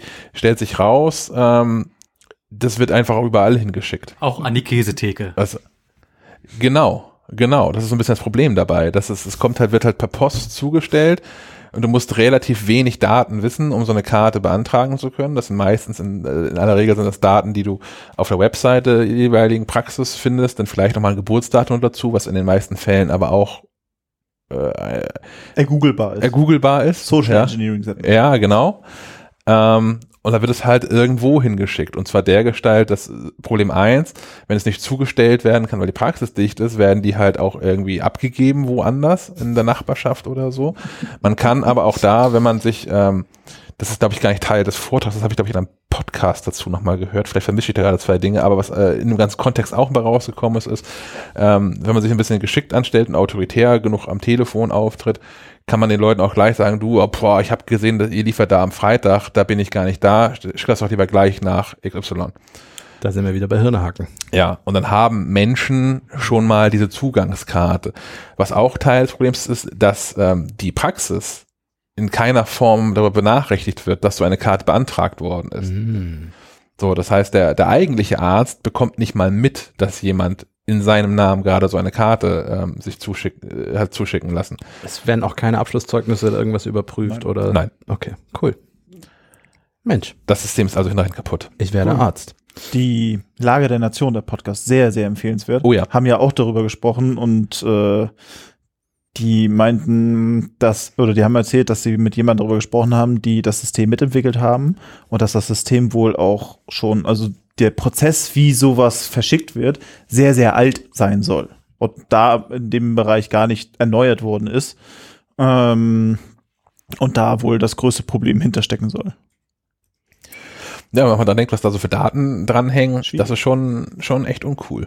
Mhm. DCT hatte ja vor kurzem auch dieses äh, Thema mit dem, mit dem Router und dem Server eines äh, Oh, ja. einer äh, Arztpraxis, der quasi offen so im Internet einsehbar war. Da war so, so Teilschuld, also würde ich jetzt sagen, Teilschuld äh, Telekom wegen dem, wegen dem Router-Problem und Teilschuld äh, Arztpraxis, weil, sie, weil der Server einfach im lokalen Netzwerk, jeder durfte alles auf, Ja. auf diesem Server. Und ah, schwierig, so, so Patientendaten sollten doch besser geschützt sein. IT-Sicherheit in äh, Arzt- und äh, Juristenpraxen und Niederlassung. Ja, Ähm, hat jemand außer mir Hacker Jeopardy geguckt? Ja, ich. es klingt lustig. Mhm. War auch lustig. Ich mag's, wenn ich äh, Dingen oder Leuten zuhöre und kein Wort verstehe. Total super. Ich genieße das manchmal. Ja, gut. Also ist das auch was für Otto Normalhörer, Herr Schack? Das ist, ist seit Jahren eine Institution auf dem Kongress auf jeden Fall. Das ist, das ist das klassische Jeopardy, also ein Spiel, wo man Antworten vorgegeben bekommt, eine passende Frage stellen muss, äh, mit ausschließlich Themen aus äh, hacker-affinen Bereichen. Ähm, äh, da sitzen auch Personen in der Regel auf der Bühne, die man auch optisch häufig schon Als Hacker identifizieren könnte? ja, die auf jeden Fall noch nicht falsch sind in der Runde. ähm, es, gibt, es gibt immer ein paar nette Kategorien, die relativ die einfach sind, wenn man sich so ein bisschen für Themen interessiert. Und es gibt auch Themen, wo man völlig aussteigt. Welche Kategorie war wohl einfach? SQL Injections. Na, ich, ich mochte das mit. Ein, eine Kategorie waren ähm, ähm, diese, diese Weltraumteleskope. Ja, gut. So, die, da, da waren die Abkürzungen drin man und man musste, können, man musste halt sagen, was die Abkürzungen so sind. So, und wenn man sich ein bisschen dafür interessiert, dann kommt man halt darauf, dass die Abkürzung SALT im Kontext von Teleskope ist, das äh, South African Large Telescope. Wenn man Schön sich, ist auch, dass das Large da drin steht, damit man auch sagt, das ist ein großes Teleskop. ja, es gibt, es gibt auch Very Large und so. Very large, ah. Ja, ja, gibt's auch. Extra large. Even longer. Und so. Das, das war so eine Kategorie, die, wo man, wo man jetzt nicht unbedingt so Computerwissen für braucht, um, Ja. um da bestehen zu können zumindest. Wissenschaftler sind auch nur Menschen. Aber es waren auch äh, völlig, völlig abstruse Sachen mit dabei. Da gab es irgendwie äh, eine Kategorie, meine Lieblingskategorie, Magic Ja- JavaScript, mit kruden Dingen, die man in JavaScript so machen kann, wo man dann, Okay. ja, eine andere, äh, andere Kategorie, die ich auch, wo ich auch völlig raus war, ist ähm, STD-ERR, Standard-Errors. Also so. Sta Standard, Ich kannte das STD eher so in einem anderen Kontext. ja, ja, im romantischeren Kontext. Wenn du es so ausdrücken möchtest, gerne. ähm, Nein, aber, aber Standardfehlerausgaben von, von Programmen im Terminal. ja. wo man dann, keine Ahnung, wo die, die, die, die Frage ist, äh, wa- was wirft MKDIR aus, wenn man einen Ordner erstellen möchte, ohne nötigen Rechte dafür zu haben? Zugriff verweigert. Also ist das, ist das etwas, ähm, was für Leute aus dem Fach ganz besonders lustig ist und für andere unter Umständen auch Humor entfalten kann? Ja. Okay. Also das hat, also ich glaube, wenn man da so interessiert ist, hat das auch schon eine gehörige Portion so an dem, Nerd-Humor. Mhm. Und ich glaube, es gibt auch genug Menschen, die dann eher drüber statt mit den Teilnehmern So lachen. Situationskomik dann. Okay. ja. Cool. KGB-Hack sind doch gleich durch ne, mit der Liste. Ja, ja, genau. KGB-Hack hast du noch aufgeschrieben. 30 Jahre später. Ja, ja, genau. Ähm, es geht um die Geschichte von Karl Koch. Den kann man kennen als einen der wenigen Menschen, die wirklich mal populär in der Presse waren vom Chaos Computer Club aus. Ähm, der so ein bisschen auf die schiefe Bahn geraten ist und ähm, naja, diesem KGB-Hack beteiligt war. Das ist ein bisschen lang, das zu erklären, glaube ich. Ähm, der Vortrag eignet sich, ich denke, eigentlich nur dann, wenn man die Geschichte schon ein bisschen kennt. Wer dazu nichts lesen möchte, kann sich den Film ähm, 23 angucken mit, ah, ich glaube, August Diehl in der Hauptrolle.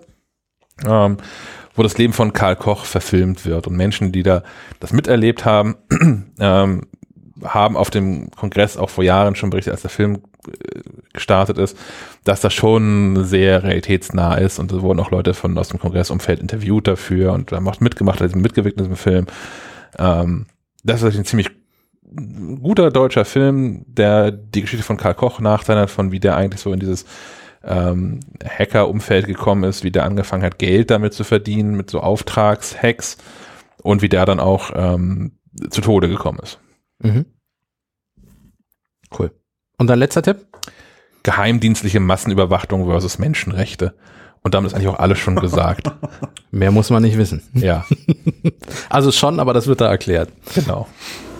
Gut. Wow, da habe ich ja noch was vor am Wochenende. Wollte gerade sagen. Zu dem Thema, nachholen. es lohnt sich nicht nur die von 36 C3 anzugucken, sondern auch die vorigen Folgen, weil Ja. da sehr, sehr viele spannende Beiträge drin sind, drin sind die es zu gucken lohnt. Wer das noch gar nicht kennt, äh, 36C3, das C3 ist für den das dreifache C, Chaos Communication Congress, 36 ist die Jahreszahl. Das gibt seit 36 Jahren, den Scheiß. Das ist wirklich äh, eine, eine etablierte Veranstaltung. Es gibt da viel nachzugucken. Also ich kenne es auch erst seit dem 34. Und äh, da sind so viele spannende Themen bei. Also man kommt da eigentlich nicht raus aus dem Gucken. Ja. Zu finden unter media.ccc.de. De. Ist für viele neben der Republika so die Messe, wo man hin muss, wenn man aus dem Bereich so ein bisschen kommt. Wenn man zwischen Weihnachten und Neujahr. Wenn man, ja, aber viele Leute nehmen sich die Zeit extra dafür und da so viele dahin fahren in der Zeit, heißt auch was. Und das ist So. wohl auch nicht mehr ganz so krass techy, sondern auch äh, viele andere Themen drumherum. Ja. Ja, also die, die äh, Themen selbst, so die Vorträge selbst sind in sogenannten Tracks organisiert und es gibt auch so einen Gesellschaftstrack und es gibt halt auch verschiedene Techniktracks, klar. Es ist aber inzwischen auch viel drumherum entstanden, ne? während ähm, der erste Kongress, auf dem ich war, das war tatsächlich so, es gab Vorträge und in den Fluren saßen Menschen, die halt in Computerbildschirme gestarrt haben. ähm, gibt es inzwischen, seit der Kongress so gewachsen ist, das war mit Hamburg ging das vor allem auch los, auch einen relativ großen Bereich, der so unter, unter Art and Beauty läuft, wo halt Menschen halt so coole Dinge mit Technik machen, sei es irgendwie blinkende Lichter oder ähm, es gibt da so so ein Stick- oder Strickroboter, ich glaube es ist ein Strickroboter. Das ist irgendwie ganz cool, 3D-Druck passiert extrem viel da. Ähm, in Hamburg gab es, glaube ich, zum ersten Mal die, ähm, die Seidenstraße, was ein mit Industriestaubsaugern betriebenes Rohrpostsystem ist. Mit, äh, ich glaube, in Hamburg waren es 12.000 Meter, meine ich, von diesen, Für den Kongress dann? Oder? ja. Ja. Weil E-Mail nicht sicher genug ist. Nee, weil es geht. Weil es geht. Weil es Weil, geht. weil man es kann. Das ist allgemein das Motto, ne? Ja. Weil es geht. Warum? Einfach, weil es geht. Ja. Cool. Also lohnt sich anzugucken und Tipps habt ihr ja jetzt auch ein paar an die Hand bekommen. Das passt sehr gut, weil nämlich wir noch, Ich habe einen ganz praktischen Tipp. ja, aus der Ähm, Kategorie Tipps und Tricks. Ich saß mal wieder zu Hause allein vom MacBook und normalerweise habe ich ja ein Setting mit Monitoren und mit externer Tastatur und Maus und so und wenn dann saß ich am Trackpad und dann ich hasse es, wenn Dinge nicht funktionieren. Ähm, und normalerweise kann ich meine Fenster schön mit drei Fingern verschieben. Ich weiß nicht, das ist das kennt vielleicht nicht jeder Hörer. Und ich habe, es funktionierte bei mir nicht und ich musste erstmal wieder rausfinden, wie es funktioniert. Ä- ähm, ich habe bei bei Trackpad gesucht in den Systemeinstellungen, da ist es nicht. Da kann man auf jeden Fall, kann ich da aber empfehlen, Klick durch Tippen anzuschalten. Dann muss man das Trackpad nämlich gar nicht richtig drücken, sondern einfach nur rauftippen, was wesentlich angenehmer ist, um irgendwelche Dinge zu tun. Aber meine gewünschte Einstellung war da nicht und ich habe dann letztlich herausgefunden, dass es unter Bedienungshilfen zu finden ist. Da unter Maus und Trackpad kann man unter Trackpad-Option wiederum einstellen, dass man Bewegen aktivieren kann, mit drei Fingern bewegen. Es ist ein sehr komplizierter Weg, aber ich finde, das Bewegen der Fenster mit drei Fingern ist einfach so smooth, das müsste eine Standardeinstellung sein. Und das war abgeschaltet bei dir? Das war, warum auch immer, vielleicht muss ich für einen Screenshot wieder irgendwas ausschalten oder so. Habe ich wohl vergessen. Es kommt ja häufiger mal vor, dass ich fürs Heft irgendwelche Screenshots mache und an dem System rumfummeln muss. Ja, das war ausgeschaltet. Ich war ganz glücklich, als es wieder ging. Ich musste das auch googeln. Ich habe äh, zur Weihnachtspause hin meinen Mac einmal komplett neu aufgesetzt, der nur durch verschiedene Dinge, die man über Weihnachten macht. Naja, der war durch, durch, durch verschiedene, äh, durch, ich habe den jetzt zwei Jahre lang gar nicht mehr frisch aufgesetzt und der ist ja durch dadurch mindestens zwei Generationen von, von Apple Beta-Software durchgelaufen. Und das wird also nicht besser dadurch. Also gerade Akkulaufzeit war irgendwie nicht mehr geil. Ich habe jetzt anderthalb Stunden mehr Akkulaufzeit, als ich das Ding immer neu aufgesetzt habe. Ähm, aber daran bin ich auch gescheitert. Ich, ich musste es dann. Äh, Warum ist das nicht unter Tra Trackpad? Ja. Ganz einfach. Ja. Naja. Bedienungshilfen. Eine schöne Sache haben wir auch wieder einen guten Artikel in der nächsten, im nächsten Heft drin. Mhm. vom Kollegen Christian Steiner. Ja. Der zählt einmal auf, was so neu ist bei iOS 13, iPadOS und macOS Catalina. Kommen wir zu den Hardware-Vorstellungen. Was haben wir? Ich fange an direkt. Ja. Guck an. ich sehe es ja gerade in unserem Sendungsplan, etwas überraschend. Ähm, wir haben ein Line-Doc in die Redaktion geschickt bekommen. Das kennt man vielleicht, sind, ähm, na, sie sind keine ganz alten Hasen, aber die gibt schon, glaube ich, seit ein, zwei Jahren, die Firma Line-Doc. ähm, Habe ich auf der IFA wieder getroffen und die bauen, ja, es ist so eine Mischung aus Powerbank und Dockingstation für MacBooks. Und äh, im Moment haben wir gerade für ein 13 Zoll MacBook Pro ein Testgerät da. Ähm, das Besondere ist, das ist ungefähr so dick wie so ein MacBook. Äh, es ist äh, auch genauso groß wie ein MacBook. Es ist quasi etwas, was man unter das MacBook stellt oder das MacBook quasi da drauf stellt und dann hat man verschiedenste Anschlüsse. Also man muss ein USB-C-Kabel oder sie haben so einen kleinen Mini-USB-Ansteck-Dongle mitgeliefert. Ähm, zwischen, also muss man verbinden das Dock mit dem MacBook und dann ist zum einen ein großer Akku unten drin, der für mindestens einmal das MacBook nochmal komplett auflädt. Es ist auf Wunsch noch ein SSD mit drin. Mm, ähm, kann man aber auch ohne SSD kaufen, dann wird es ein bisschen billiger. Ähm, ganz günstig ist das alles nicht. Ich gucke die Preise gleich nochmal nach, weil ich sie eben schon falsch gesagt habe. Äh, nee, vorhin. Ähm, es ist mit dabei ein SD-Kartenleser. Es sind verschiedene USB-Anschlüsse noch zusätzlich mit dabei. Es ist USB-A, es ist HDMI mit dabei. Ähm, das ist quasi alles, was man so auf dem Schreibtisch brauchen könnte. Und das Schöne ist, weil das nicht größer als so ein MacBook ist und auch nicht dicker, wäre das auch etwas zusätzlich, weil ja auch noch ein Powerbank mit drin ist, etwas, was man unterwegs noch ganz gut brauchen Wie könnte. schwer ist das? Also ähm, es ist ähm, ein bisschen leichter als das MacBook, aber man verdoppelt schon so ungefähr das Gewicht von dem von dem Rechner. 912 Gramm. Ja, Okay, schon und ganz das ordentlich. MacBook ja, Und der Preis ist 350 Dollar ohne, ohne SSD. ohne SSD. Genau. Ähm, es gibt mit 250 bis hin zu einem Terabyte, glaube ich. Terabyte kostet dann 750. Richtig, das muss man schon wissen, ob man das, ob man das braucht. Ähm, Billiger als bei Apple. Billiger als bei Apple, das stimmt. ähm, das äh, erste Fazit, ich habe das äh, den Test noch nicht ganz abgeschlossen, der Text ist auch noch nicht geschrieben, aber das erste Fazit bis jetzt ist, dass es mir ganz gut gefällt. Ähm, und hätte ich ein MacBook 13 Zoll regelmäßig als Gerät, wäre das auch, ähm, und ich bräuchte eine Powerbank, wäre das, glaube ich, das, was ich wählen würde. So, weil es halt wirklich auf dem Schreibtisch nicht mehr Platz wegnimmt. Es gibt ja verschiedenste Docks. Man gibt ja solche, die man so, Legt man das nur drauf oder? man setzt ist das, einfach komplett, nee, verbunden ist es nicht.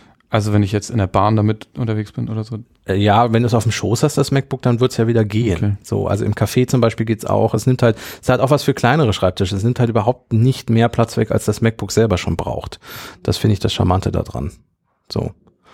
Ähm, und wie gesagt, wenn man eine Powerbank braucht, äh, es gibt ja Powerbanks, aber die sind dann meistens irgendwie äh, eher so quadratisch und dick und äh, liegen irgendwie so neben dem MacBook oder ähm, haben dann aber nicht die Funktion, dass sie auch gleichzeitig noch äh, DisplayPort und HDMI und alles mit drin haben. Deswegen, ja, ist nicht billig, aber für denjenigen, der genau das sucht, ist es, glaube ich, eine gute Alternative. Dazu eine Frage. Ja. Äh, ich bin ja auch im Überlegen, ob ich mir ein MacBook besorge, da hatte ich ja schon mal mit äh, Chuck drüber gesprochen, ob jetzt 16 Zoll oder 15 Zoll. Und hast du eine Empfehlung für mich für, ein- für ein Dock, äh, was auch zwei Monitore ansteuern kann? Elgato? Ja, Elgato und ICE hat, glaube ich, auch was. Ähm, Aber genau, auf dem Ra- Kopf gerade nicht. Ach so. Red Sonic, die IC-Serie, ja, da gibt's Ja. auch so ein, sowas drin. Ach, das Ding, was du schon mal hattest? Genau, das gibt's einen lang und länger. Und der länger hat das auch mehr, mehr, mehr Anschlüsse. Ist das auch im Namen mit verewigt mit dem L? Und LE? Das nicht, aber, aber ich, ich, ich will sagen, dass das ähm, Red Sonic und äh, Elgato sind so die ersten Ansprechpartner. wenn man dann so ein normales Dock haben möchte, wo man Ja. mehrere Monitore noch mit anschließen kann. Okay. Da sollte man auch nicht unbedingt sparen. Wir hatten ja auch schon günstige ähm, Anbieter und ähm, das funktioniert alles nicht. Mhm. Also dann, dann will der Monitor nicht und oder das MacBook lädt dann nicht, wenn da, wenn da zwei Monitore dran sind oder so. Oh. Wir sind leider nicht ganz Ja. günstig, ne? Das Nee. äh, von Elgato kostet 300 Euro und ich glaube, Raid Sonic ist auch nicht viel günstiger, ne? Das kostet alles ein bisschen. Ja. Mhm. ja. Ähm, das Line Dock gibt es auch noch für 15 Zoll und demnächst dann auch für 16 Zoll Modelle vom MacBook. Also, und man sollte auch die passende Größe natürlich wählen, weil die Powerbank dann auch entsprechend des MacBook-Akkus optimiert ist und solche Dinge. Wie, wie viel Ladung ist da drin? Einmal, einmal den Akku Einmal voll? komplett voll. Okay. Ja. Also man kann es quasi verdoppeln, die Laufzeit. Das ist ja schon nicht so schäbig. 24 Stunden durcharbeiten. Im Endlich, Grunde ja. endlich Im kann Grunde ich ja. 24 Stunden Im Wald. durcharbeiten.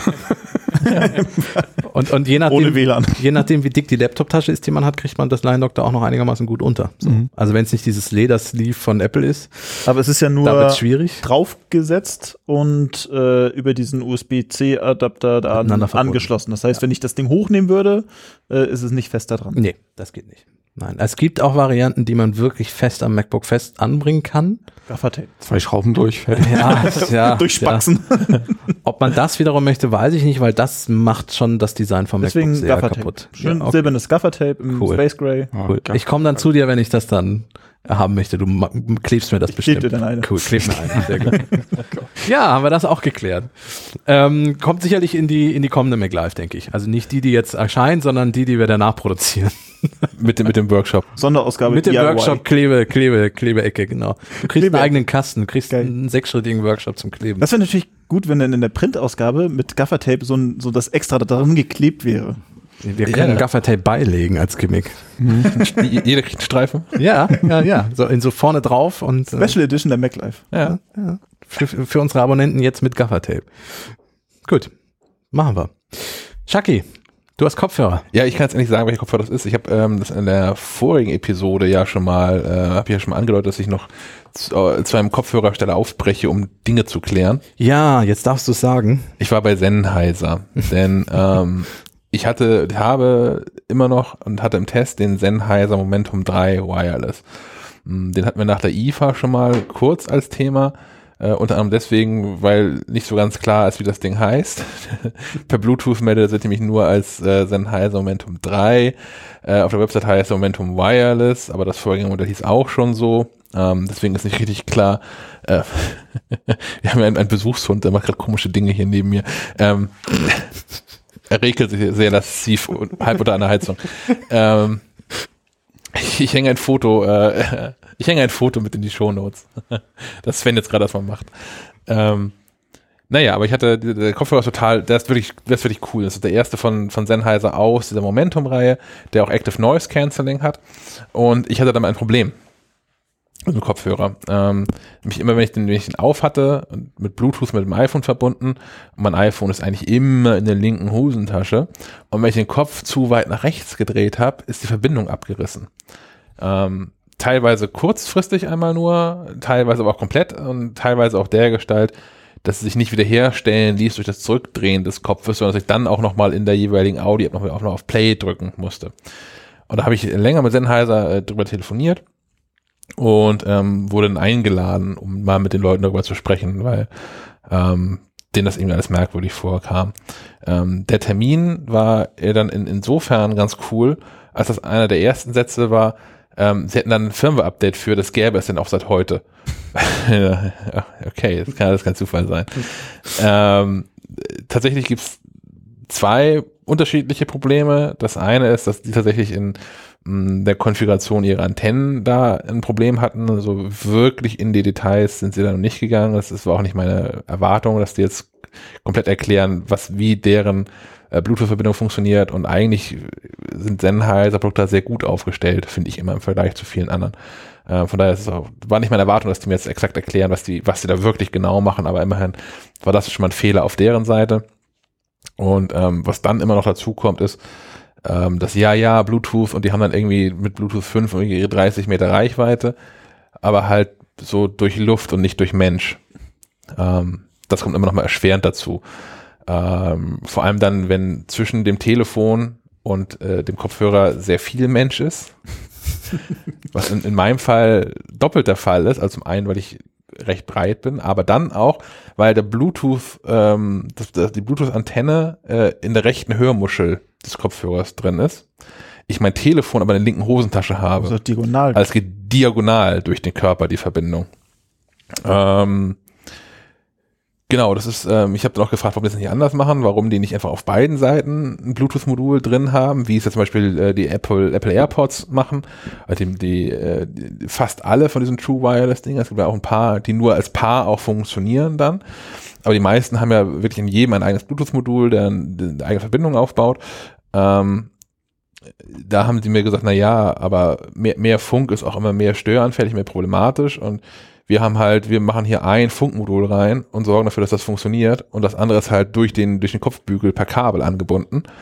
Ähm, das machen, ist bei, bei Kopfhörern, also bei, wie heißen die denn, bei so On-Ear und Over-Ear-Kopfhörern, ist das wohl auch äh, guter Standard, das scheinen alle so zu machen. Ähm, ich habe dieses Firmware-Update eingespielt und tatsächlich habe ich seitdem dieses Problem auch nicht mehr. Es liegt also nicht an mir. ähm, in dem Fall lag es an Das ist doch beruhigend zu wissen, oder Ja. nicht? Was ich noch nicht getestet habe, ob die jetzt mein Hirn dafür einfach jetzt grillen, weil sie einfach die Hände voll aufgerissen haben, den Firmware-Update, aber Hast du schon Kopfschmerzen bekommen? nur weil ich ihn trage. Leuchtest du nachts? Aber als sie das gesagt hatte in dem Podcast, ich weiß jetzt nicht, welche Folge das war, äh, dachte ich mir so, okay, das könnte ich ja auch mal mit meinen testen. Ich habe von Sony die WHX 1002. Die haben so gute Benennungen, ne? Ja, das bei Sony ist es, ich kann, weiß jetzt nicht, auf jeden Fall steht WHX und 1002, glaube ich, drin. Ich weiß noch nicht, in welcher Kombination. Ähm, da gibt's ja auch schon den Nachfolger, die drei, äh, Dreierreihe, ähm, das Dreiermodell. Und ich habe das getestet, ich habe mich quasi mit meinem Kopf bewegt und bewegt und bewegt und ich nie die Verbindung abgebrochen. Du hattest, Kaspar hat ja auch erzählt, dass er das Mhm. Problem auch hatte. Mit den Kopfhörern habe ich das Problem nicht gehabt. Also ich konnte mit meinen Kopfhörern kein Problem feststellen. Mhm. Ja, ich, ich jetzt auch nicht mehr mit den, äh, dem Update und ähm, seitdem sind die Dinge auch eine klare Empfehlung und äh, zwei Tage später ist dann auch mein Testbericht hier online gegangen. Ähm, weil die eine ganz gute Mischung hinbekommen, finde ich, zwischen ähm, dem, was Active Noise Cancelling anbelangt und was Klang anbelangt. Weil ähm, ich finde schon, man muss da, man muss Abstriche machen. Man muss beziehungsweise muss sich für irgendeinen einen, einen, einen Punkt auf so einer Skala entscheiden zwischen sehr geiler Klang oder sehr, sehr gutes Noise Cancelling. Ähm, das funktioniert beides nicht gut zusammen. Ähm, ich gehe da mal nicht auf Details ein. Ich spekuliere mich so ein bisschen darauf, dass wir vielleicht in der nächsten oder übernächsten Ausgabe dieses Podcastes ähm, dann jemand von Sennheiser hier begrüßen können, der einmal vernünftig und für Dove erklärt, wie eigentlich Active Noise Cancelling funktioniert und was das Problem davon ist. Was mein Problem ist bei vielen Kopfhörern mit Active Noise Cancelling ist, dass der Sound so dumpf ist. Und was ich bei anderen Modellen habe, ist, dass ich mich selbst sehr viel höre. Also so, mh, so Körpergeräusche quasi beim Gehen. Ich habe das mit Wind ganz oft. Mhm. Ich, beim, beim Fahrradfahren stelle ich das immer aus. Ja. Äh, ich habe das jetzt letztes Mal getestet mit den AirPods Pro, Mhm. die ja nach anderthalb Monaten endlich geliefert worden sind, zum Black Friday bestellt und äh, im neuen Jahr kamen sie dann. Ja. Apple hatte da ja ein paar kleine Probleme und ich habe äh, ein Telefonat beim Fahrradfahren geführt mit Active Noise, äh, Active Noise Cancelling. Das hat dann auch wahrscheinlich eingeschaltet. Mhm. Wenn man telefoniert. Und ich hatte da keine Probleme, dass irgendwie Windrauschen da war. Wenn ich aber die Sony-Dinger aufhab und Fahrrad fahre, muss ich immer ausschalten, weil ich sonst nichts mehr verstehe, weil einfach nur noch Windrauschen zu hören ist. Rund die Hälfte der Kopfhörer, die ich so teste mit Noise Cancelling, hat Probleme mit Wind. Und das ist hier bei uns in Kiel, ich sag mal, an zwei, drei Tagen im Jahr haben wir vielleicht mal keinen Wind. Achso, ich dachte, haben wir Wind. Manchmal Bisschen Wind. bisschen Wind. Ne- Neulich war ein Sonst haben wir Sturm. Ja, genau. Neulich war ein richtiges Sturmtief, da kam kein Kopfhörer mit klar, aber das ist okay. Da hat das auch hier in der Halle so geheult. Ja, ja, Ja. wenn der Wind hier durch die alten, alte Gemäuer pfeift, das hat schon was Gruseliges. Fand Ja. ja. Mediageist. Gut, so viel zu den Kopfhörern. Klare Empfehlung für Menschen, die ein äh, Active Noise Cancelling Kopfhörer suchen, da gut klingt. Gut. Stefan, du hast Pop Grip Slide aufgeschrieben. Ja, klingt alles. Was ist das? Was kann das? Das klingt viel spannender, als es ist. Das ist nämlich so ein Ach so, ich Popsocket. dachte, so, so ein Phänomen, wo ich mal dachte, ach ja, die, die Jugend von heute. wa- was ist, unser Hörerdurchschnitt ist, ähm, äh, ich sage jetzt nicht, ähm, Ist nicht mehr jugendlich. ist nicht mehr jugendlich, das können wir glaube ich Ja, schon sagen. out of 20s. Ähm, Grüße an da draußen. ähm, was ist denn ein, ein Popsocket? Ken, kennt ihr nicht? Ich schon, aber ich denke jetzt an das Ah, ein, vielleicht ein Okay. oder zwei Hörerinnen und Hörer jetzt mit, mit fragenden äh, Blick da sitzen. Ist im Prinzip nichts anderes als ein, ein Knauf, den man sich hinten aufs iPhone draufklebt, damit man das irgendwie ähm, besser gehalten bekommt und auch besser gehalten bekommt mit nur einer Hand. Äh, klingt den man aber auch so rausziehen kann. ne? Genau, die Also- lassen sich dann so quasi versenken und ähm, auch wieder äh, rausholen mit einer mit nur einer Handbewegung. Ähm, und sogar einhändig. Ähm, ist super praktisch, funktionierte bislang aber nur quasi dann, wenn man bereit war, sich entweder eine spezielle Hülle dazu zu kaufen oder ähm, das Ding irgendwie äh, hinten aufs iPhone draufzukleben. Ähm, ich selbst bin begeisterter äh, Fan der Apple Silikonhüllen und da war das bislang, es sei denn, man griff äh, zu, zu Patex irgendwie nicht dran zu bekommen. ähm, und da gibt's jetzt halt die diesen, harte Variante. den, den, ja, oder Gaffertape, wir waren ja gerade eben schon dabei. Ja. Ähm, das ist äh, quasi, das Pop Grip Slide ist nichts anderes als ein Popsocket, den man mit einer Klammer hinten auf das Apple Silicon Case draufschieben kann. Und ähm, lässt sich dann auch in der Höhe variieren, so dass man, wenn man den weiter unten platziert, das iPhone, wenn man es dann will, im Hochformat aufstellen kann. Ähm, oder eben auch waagerecht äh, aufstellt, beispielsweise um Videos nebenbei zu gucken. Ähm, oder halt eben mittig platziert, um es in einer Hand halten zu können. Ich finde das ganz praktisch bei dem ähm, großen Telefon, das ich habe. Ich habe auch so einen äh, Pro Max.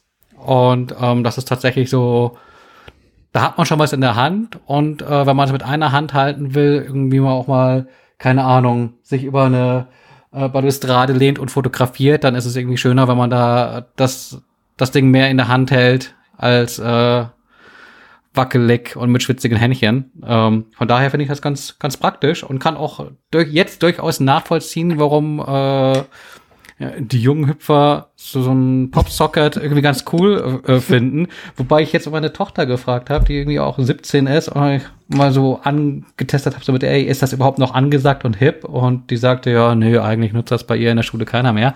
Aber Die, gut, die haben jetzt alle diese Umhänge ähm, Trageketten. genau. Ne? Das ist der letzte Und das habe ich äh, vor ein paar Tagen gelesen, die sind jetzt auch schon wieder out. Jetzt kommen Handytaschen. Also so Handtaschen, die ungefähr so groß sind wie ein Smartphone. Die Umhängetaschen sind zurück. Ja, Die sind schon länger Brustbeutel. zurück. nee, Brustbeutel nicht. Das, das nicht. Ja, die, Nee? Das ist eine richtige Handtasche, so eine Damenhandtasche, die genauso groß ist wie so ein Telefon. Ah. Aber Warum? es, wusste da der Unterschied zwischen dieser Handyhülle an der Kette und der Damenhandtasche, die, Da ist wo noch das Handy reinsteckt? geschützt und Aber du musst das Handy doch trotzdem wieder rausnehmen. ja, Man kann die Handtasche passend zum Outfit finden. richtig. Solange da ein L und ein V drauf ist, ist es wahrscheinlich egal, oder? ja, das gibt's von von L und V gibt's die noch nicht. Nicht? aber die, Nee. die haben tatsächlich, Ah, glaube Nur ich, mit den zwei Gs drauf. die, die haben, glaube ich, Air, AirPods-Hüllen zu, zum schmalen Preis von rund 300 Euro. oh, Ja, oh. also wer, wer doch Günstig. mal in die Tasche greifen will. das wäre doch mal ein Test. Ich, ich würde sagen, ja. Musst du? Fragst du an? Ja, ich frage an. Gucci auch gleich? Alles. Gut. Alles, was geht. Unter, unter gespannt. Gucci und Louis Vuitton mache ich nicht mehr. brauche auch die Hermes-Armbänder dann. Ja, gut. Aber grü Grüße an eine, eine Hörerin, du weißt, wer du bist. Mit, seit, seit, mehreren Wochen, wenn nicht ganz zwischen Monaten mit dem Gedanken plagt, ob sie sich das wirklich, ob sie das wirklich sich das geben kann, so ein Umhängedings, ähm, Umhänge-Handyhülle zu kaufen. Du kannst jetzt mit einem neuen Produkt auseinandersetzen. Jetzt sind diese Handtaschen viel Spaß. Also ich muss schon sagen, ich sehe die Vorteile an dem Teil, äh, an, an Popsockets. Meine Freundin hat sowas ähnliches, das ist so, so ein Strip.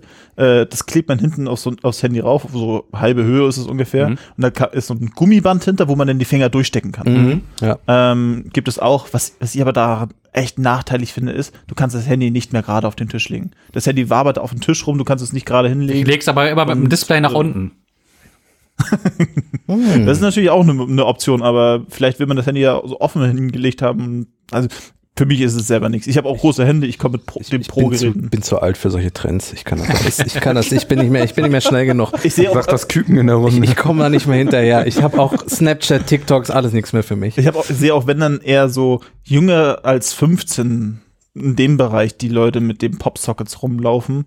Äh, also würde deine Tochter äh, da mit 17 Jahren schon wieder raus. Aber ga- ganz ehrlich, ich finde gerade, also wenn ich mal so 20 Jahre weiterdenke oder sowas, äh, wenn man noch ein bisschen wackeliger in den Händen wird, als man es jetzt schon ist, äh, wäre ich, glaube ich, ganz froh, noch so, einen so einen Knauf dran zu haben, damit mir das äh, Ding nicht. Du, äh, du, Wenn es dann nur Handys gibt, ja. Stefan, ich wollte gerade sagen, in 20 Jahren hast du kein iPhone mehr in der Hand. Hm. Da hast du, da hast du was im Auge, im Retina-Display hast du da. ja, so, Äh, so visionär bin ich nicht. entwickelt. Ich habe gerade das überlegt, machst du da nicht mehr mit, oder was? für mein Auto habe ich äh, so eine so eine Metallscheibe hinten drauf geklebt, dass ich äh, an meinem Auto das Handy einfach so in so einen Magneten ranpappe und es wieder wegnehmen kann, dass ich keine Halterung brauche, die ich so zusammenschieben muss oder irgendwie auf das Handy angepasst. Ähm, dass man vielleicht so, ein, so einen Ring hätte, der magnetisch ist und dann das Handy damit so in die Hand nimmt. Ja. Mit so einer Metallplatte drauf, wo der Ring an dem Magneten klebt, hängt. Äh, Geschäftsidee, wir haben ja regelmäßig welche im Podcast. Ja. Dann musst du vor der Ausstrahlung äh, direkt Patent anmelden. Ähm, ja. Vor der Ausstrahlung ist ja noch ein bisschen hin. Na, weiß ich nicht. In ein, zwei Stündchen. So. Oh Mist. Ja, gut. Äh, so viel zu der Hardware-Vorstellung. Ich glaube, wenn wir jetzt schon anfangen, unsere, unsere Geschäftsideen hier wieder zu sammeln, sollten wir noch zu den App-Fundstücken kommen. Und zwar fange ich schon wieder an. Ich habe, ja, zu, das passt ganz gut zu meinem, das ist alles zu modern für mich, da mache ich nicht mehr mit.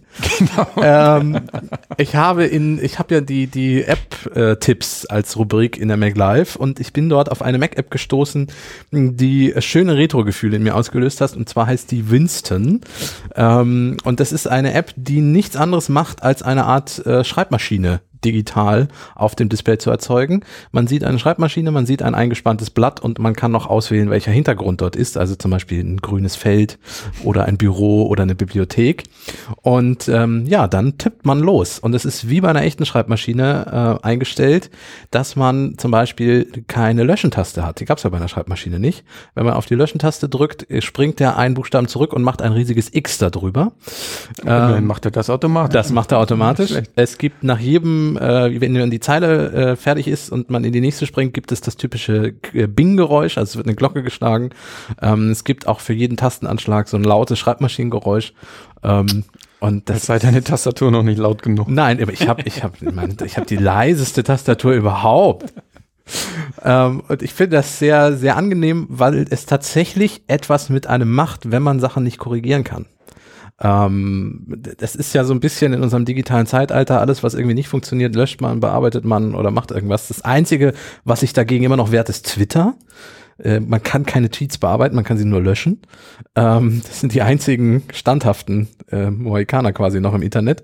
Äh, aber sonst gibt's das nicht mehr und irgendwie macht das was mit einem, wenn man bewusster schreiben muss. Es kann auch Einbildung sein, kann auch sein, dass ich mir so schön rede, dass ich diese Winston-App so geil finde. ähm, ja, kurze kleine Empfehlung, kostet auch nichts, kann man einfach mal ausprobieren. Wo du das sagst mit dem Löschen, ich habe mal in der Schule zehn Fingertippen als Unterrichtsfach gelernt. Da hatten wir als Aufgabe, dass äh, in dieser Software war das dann auch so eingestellt, dass man nicht Backspace äh, die Wörter wieder löschen könnte, sondern man musste den Absatz machen und die Zeile wieder von vorne anfangen. Mhm. Siehst Damit es auch wehtut, ja. Ja, da auch, die- auch lernen durch Schmerz. Genau. Ah, cool. Also, Winston ausprobieren gibt's im App Store direkt. Shaki. TK Doc. Ja, ich bin total modern unterwegs und sowas. ähm, ich habe tatsächlich, ähm, ich bin bei der Techniker Krankenkasse äh, versichert und ähm, die haben inzwischen eine App draußen, die TK Doc heißt, DOC, wie Doktor. Man kann sich dann mit seinem ganz normalen, mit seinem Versicherungs, mit seiner Versicherungsnummer und dem zugehörigen Passwort ähm, anmelden. und kann dann mit Ärzten kommunizieren. Entweder per, per klassischem Telefonanruf, der dann aus der App heraus initiiert wird, per ähm, Textchat oder per Videochat. Ähm, das fand ich total spannend, habe ich neulich mal ausprobiert aus Gründen. Und es ist irgendwie ganz, ich finde es ganz sympathisch, dann, wenn ich Zeit habe, Mit einem Arzt zu sprechen. in dem Fall abends um 21 Uhr, ähm, mit, mit, einem, mit einem Arzt zu kommunizieren, der dann äh, vielleicht auch schon mal so die ersten zwei, drei lustige Ideen hat, was mich denn da wohl gerade so umtreibt und im Zweifel einen auch an ähm, niedergelassene Ärzte ähm, verweisen kann und einem da auch, die dürfen wohl nicht konkret einen Arzt empfehlen, im Sinne Ah, von, okay. geh mal zu Doktor hast du nicht gesehen in der äh, irgendwas Straße, sondern die schicken einem dann eine Liste okay. von fünf, sechs Ärzten. Und ich habe dem, dem habe ich dann gesagt, ja, ja, aber vielleicht kannst du dir irgendwie sinnvoll Sortieren, im Sinne von nicht alphabetisch sortieren. Und da hat er nichts zu gesagt, aber ich bekam eine Liste, die zumindest schon mal nicht alphabetisch sortiert war. Und auch nicht, und auch nicht sortiert war nach Entfernung zu meinem Wohnort oder irgendwie sowas. War das ein PDF oder ein, Das ist per Mail. per Mail? Du kriegst dann Plain Text in der Mail. Schade. Ja. Ähm, das fand ich aber ganz cool tatsächlich. Ist das nur für äh, Versicherte der Technikerkrankenkasse? In dem Fall, also die App, der, die TK-Doc-App funktioniert nur mit einer Versicherungsnummer, Versichert, Versichertentennummer ähm, der Technikerkrankenkasse. Also ein, quasi ein Serviceangebot der Technikerkrankenkasse. Kostet das extra? Nee. Nein. Okay. Das ist alles so mit drin und ich fand es tatsächlich ganz cool, also gerade wenn man so das Gefühl hatte, das ist ja eigentlich irgendwie nix und da muss ich ja nicht zum Arzt gehen und da noch irgendwie zwei Stunden rumsitzen oder so, ähm, dass man sich mal mit ähm, qualifiziertem Personal darüber austauschen kann und dann ja schon mal eine fundiertere Meinung bekommt als die, die man selbst hat in der Regel. Oder Dr. Google. Ja, oder Dr. Google, wo es eh immer Krebs ist. Ist das denn nur normale Telefonie oder Schwangerschaft? Äh, nur normale Telefonie oder kannst du auch Videotelefonie? Videotelefonie auch, da wäre Videotelefonie ich jetzt nochmal drauf gekommen. Also hast du Videotelefoniert und wenn ja, war der Arzt in der Praxis oder hast du ihn gerade aus dem Bett geholt? Ich hab tatsächlich- Homeoffice hatte sein Kittel an, aber keine Hose. Kann sein. Ne? Vorteile der neuen Arbeitswelt. Ich habe tatsächlich mit einem, mit einem, mit, mit, mit Textchat gemacht. Aber Schwangerschaft ist ein gutes Thema, weil äh, der, Du bist schwanger. Herzlichen Glückwunsch. So, jetzt ist es raus. Mutterschutz würde ich dann sagen. Na, ich- wir, wir sprachen, ich will nicht jetzt zu sehr ins Detail gehen, aber wir sprachen über, über Symptome und ähm, zwischendurch äh, schrieb er so sinngemäß, Herr Schack, sind Sie sich sicher, dass Sie nicht für eine oder gar Ihre Freundin fragen? also, nee, nee, ich bin schon selbst kaputt. Ich frage für einen Freund. Oft gehört. Das habe ich aber dahingehend interpretiert. Das, ähm, ähm, also ich kenne ja die Symptome auch, von daher, das äh, hätte vielleicht auch gepasst.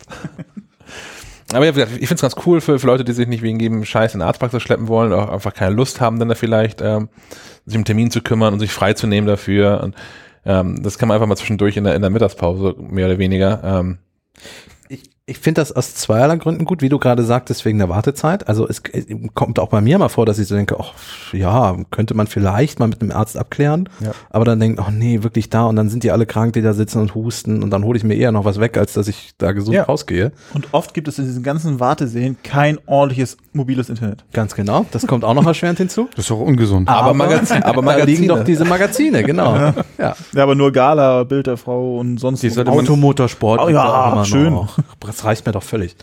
Ähm, und der zweite Grund äh, von den Kollegen von Krautreporter, da, gibt, da gab es mal eine Reihe von einer Krankenschwester, die erzählte, ähm, wieso die ähm, jüngeren Generationen wegen jedem Blödsinn in die Notaufnahme rennen. Ähm, auch, auch immer Samstagabend oder Immer Freitagabend, Samstagabend, immer Freitagabend, also wirklich, die Notaufnahme ist eh schon überfällt und dann kommt jemand, weil er einen, einen leicht kratzenden Hals hat in die Notaufnahme. Ne? Aber schon seit drei Wochen. Genau, richtig. so, und, und, und äh, die, die, dieser Text ist auch so ein bisschen so spielerisch aggressiv geschrieben, so nach dem Motto, habt ihr sie noch alle?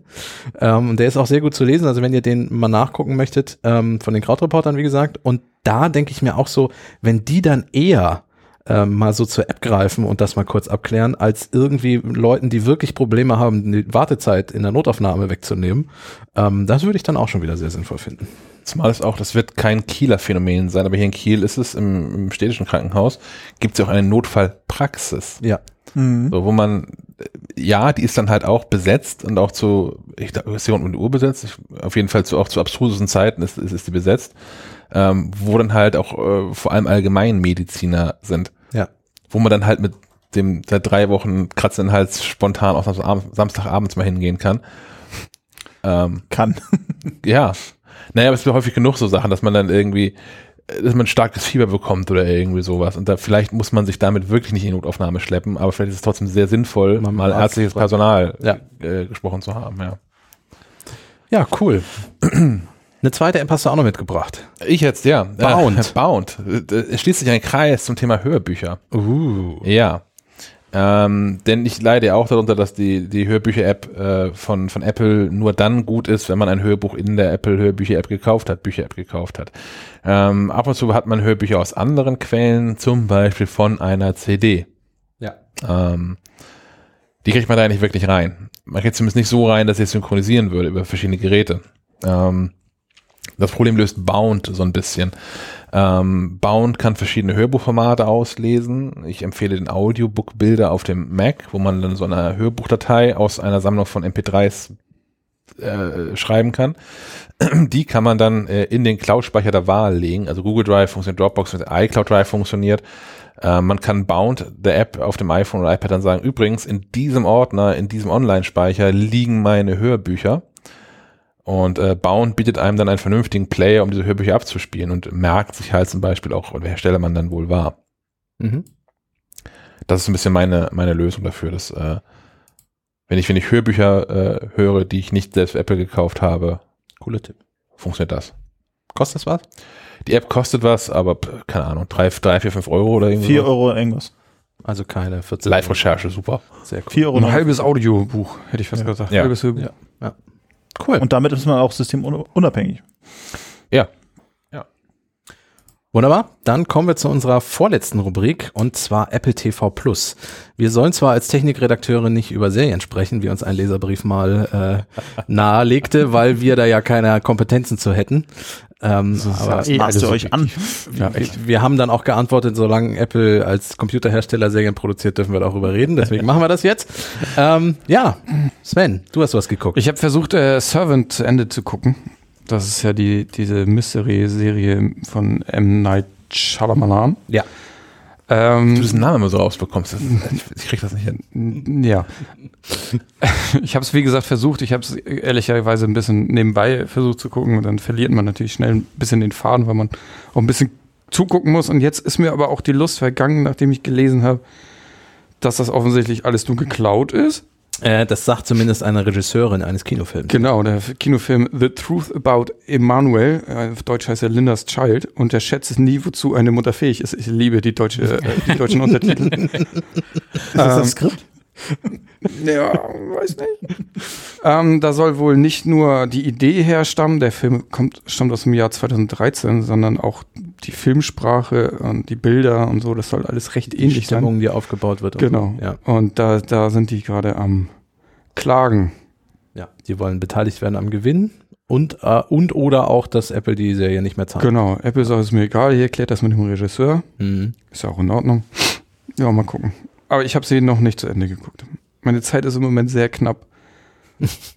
zu viel, gibt's einfach zu viel. Zeug. Ja, im Moment gibt's wieder richtig viel und in einer Woche startet Star Trek Picard.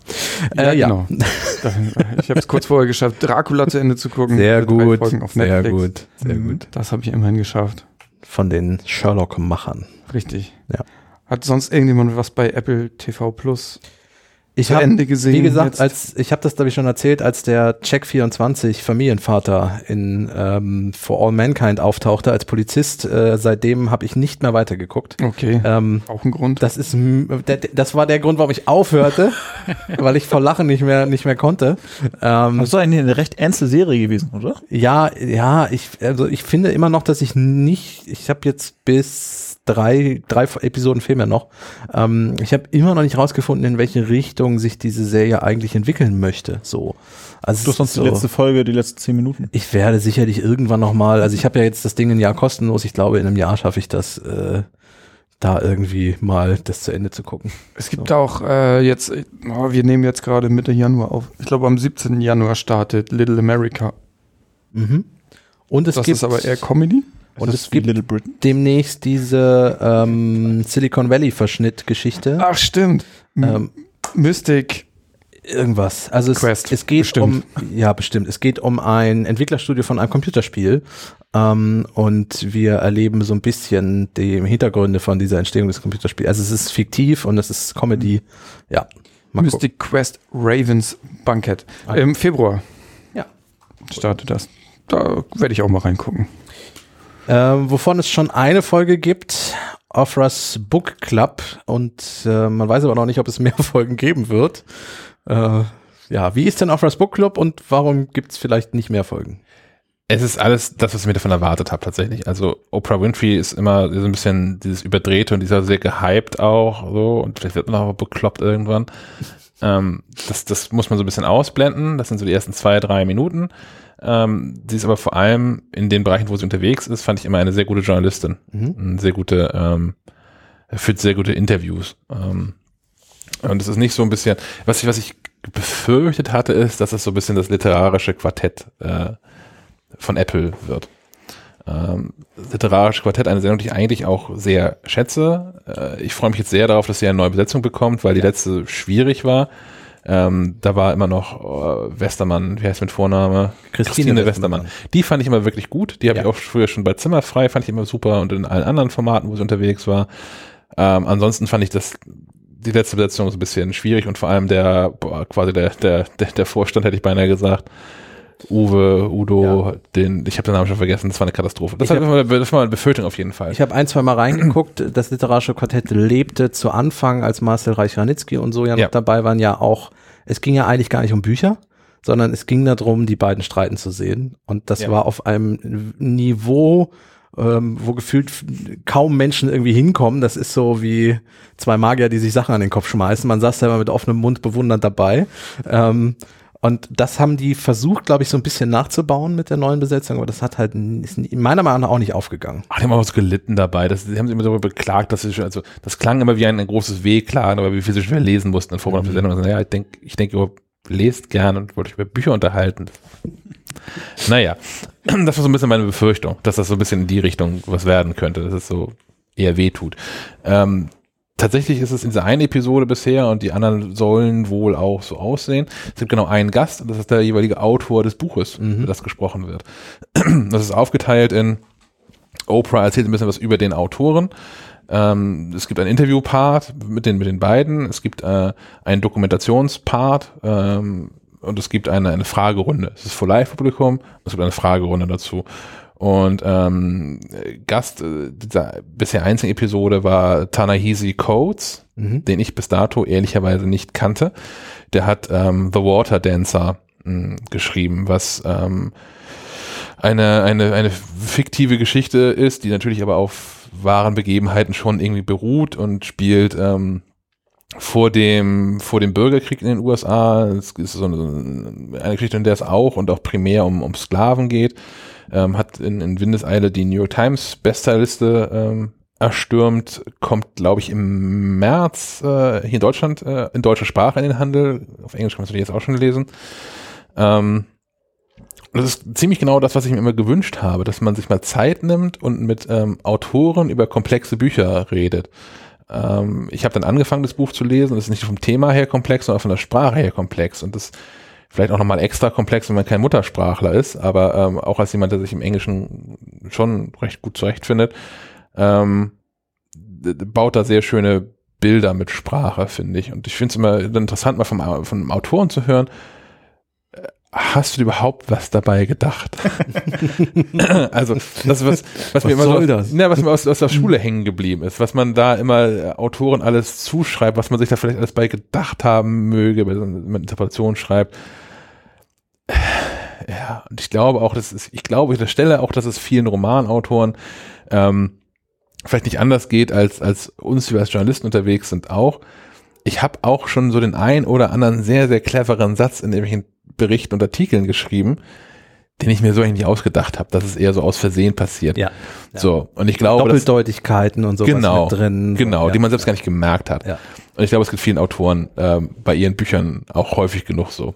Ähm, aber deswegen, deswegen fand ich das, äh, fand ich das sehr, sehr gelungen, weil es halt eine gute Mischung war aus ähm, äh, der Vorstellung der Person, der Vorstellung des Buches, einem Gespräch mit der Person, Zuschauerfragen und ähm, wie gesagt, die haben dann mit, mit einem Kamerateam ähm, einen, äh, einen Ort, an dem das Buch spielt oder ein Teil der Geschichte spielt, besucht und da Filmaufnahmen gemacht.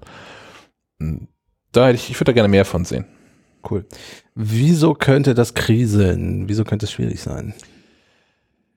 Äh, Oprah hat noch ein anderes Sendungsprojekt mit, mit Mhm. Apple. Ähm, da ging es um ein dokumentarisches äh, Projekt rund um die MeToo-Debatte. Debatte. Ja. ja.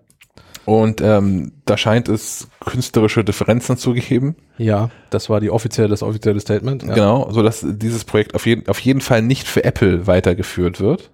Ja. Und was noch unklar ist, ist, ob sich das auf andere Projekte oder die, die Partnerschaft zwischen Oprah und Apple insgesamt auswirkt. Wie, je nachdem, wie viel da zerbrochen ist. Ja. Ja. Also es gibt kein offizielles Statement, wie es mit dem Book Club weitergeht. Wird sich einfach zeigen, denke ich. Ich hätte Zeit, also ich würde das machen. Ach so, okay, cool. Ja.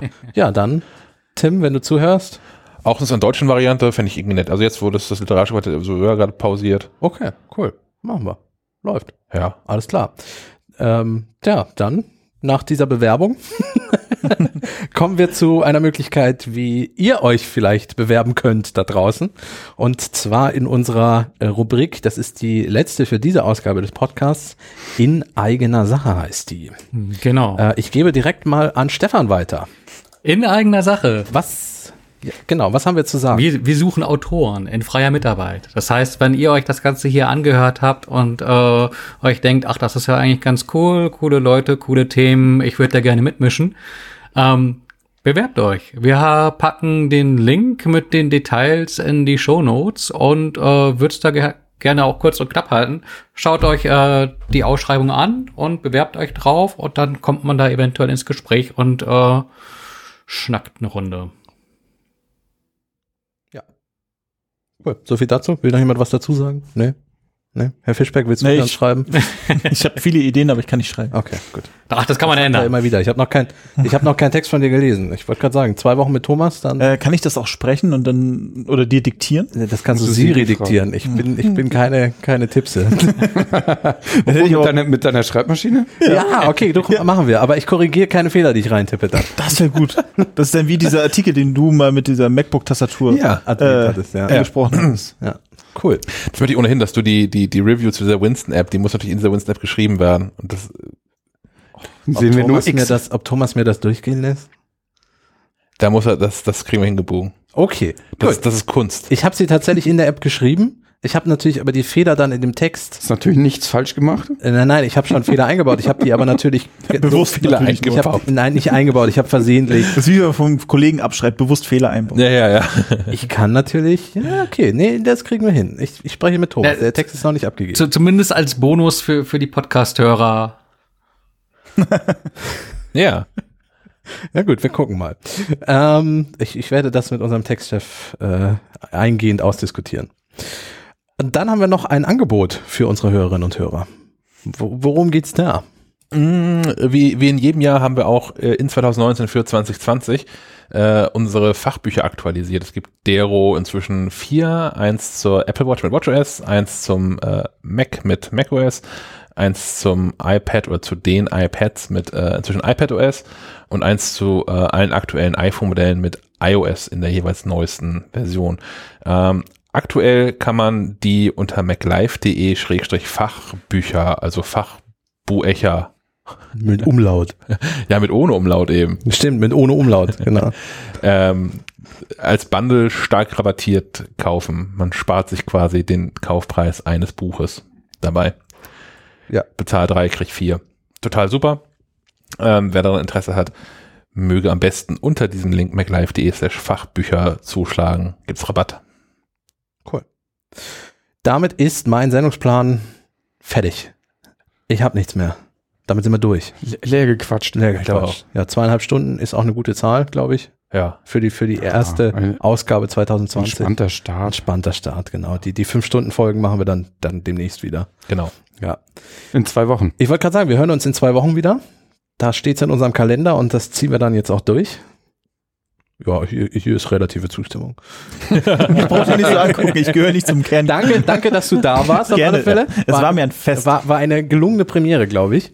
Ähm, bist uns jederzeit willkommen, wenn deine Arbeit es zulässt. Wenn eure Hörer das zulassen. Ja, da werden wir sehen. Können sie nicht Vielleicht wehren. Doch, die können anrufen und auch einen Anrufbeantworter quatschen. Genau. Ja. Die Nummer ist ja bekannt. Sei ja hier nochmal erwähnt so an eine der Stelle. Mobbing-Hotline. Also so eine Nein, andere, andere äh, der andere, äh, genau, unser zweiter Anrufbeantworter, genau.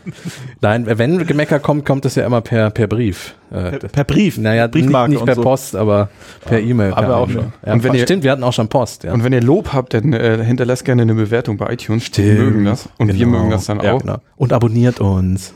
Ja, und Glocke, Glocke gibt's ja nicht. Glocke gibt's nicht, genau. Drückt Könnt die ihr auch klingeln. Ja, nein. Aber abonniert uns in der Podcast-App eurer Wahl, weil wir dann automatisch bei euch in der App runtergeladen werden und solche Späße, wenn eine neue Folge da ist. Ja. Cool. Soweit, so gut. So. Danke. Zurück und zur Arbeit. zurück zur Arbeit und wir hören uns dann in zwei Wochen. Ciao. Ciao. Tschüss. Wiederhören. Hallo und herzlich willkommen zur 42. Ausgabe von Sta Schleif Streifenquadrat. Nein, Schleifenquadrat. Fangen wir nochmal an oder ist das was für die Outtakes oder lassen wir das Ich würde einfach so? würd eh nochmal Steif- anfangen, ich weil's- weil die Nummer falsch ist. 42 ist falsch? Wieso steht das dann da so? Ja, das ist falsch. Das mitzuschreiben. Netzwerk, Ja, bist du da bei Netzwerk? Das sieht nicht gut aus. Nein, das sieht nicht gut aus. Und WLAN du bist wird nur, referiert, aber Thunder ist auch nicht angeschlossen. ja, dann ist kein Kabel angeschlossen. Ich habe den nicht aufgebaut, den Mac. Nee, hast du auch nicht. Aber wir haben auch keinen Da Kabel. liegt, da liegt eins. Das hilft nicht. Das liegt da am Boden.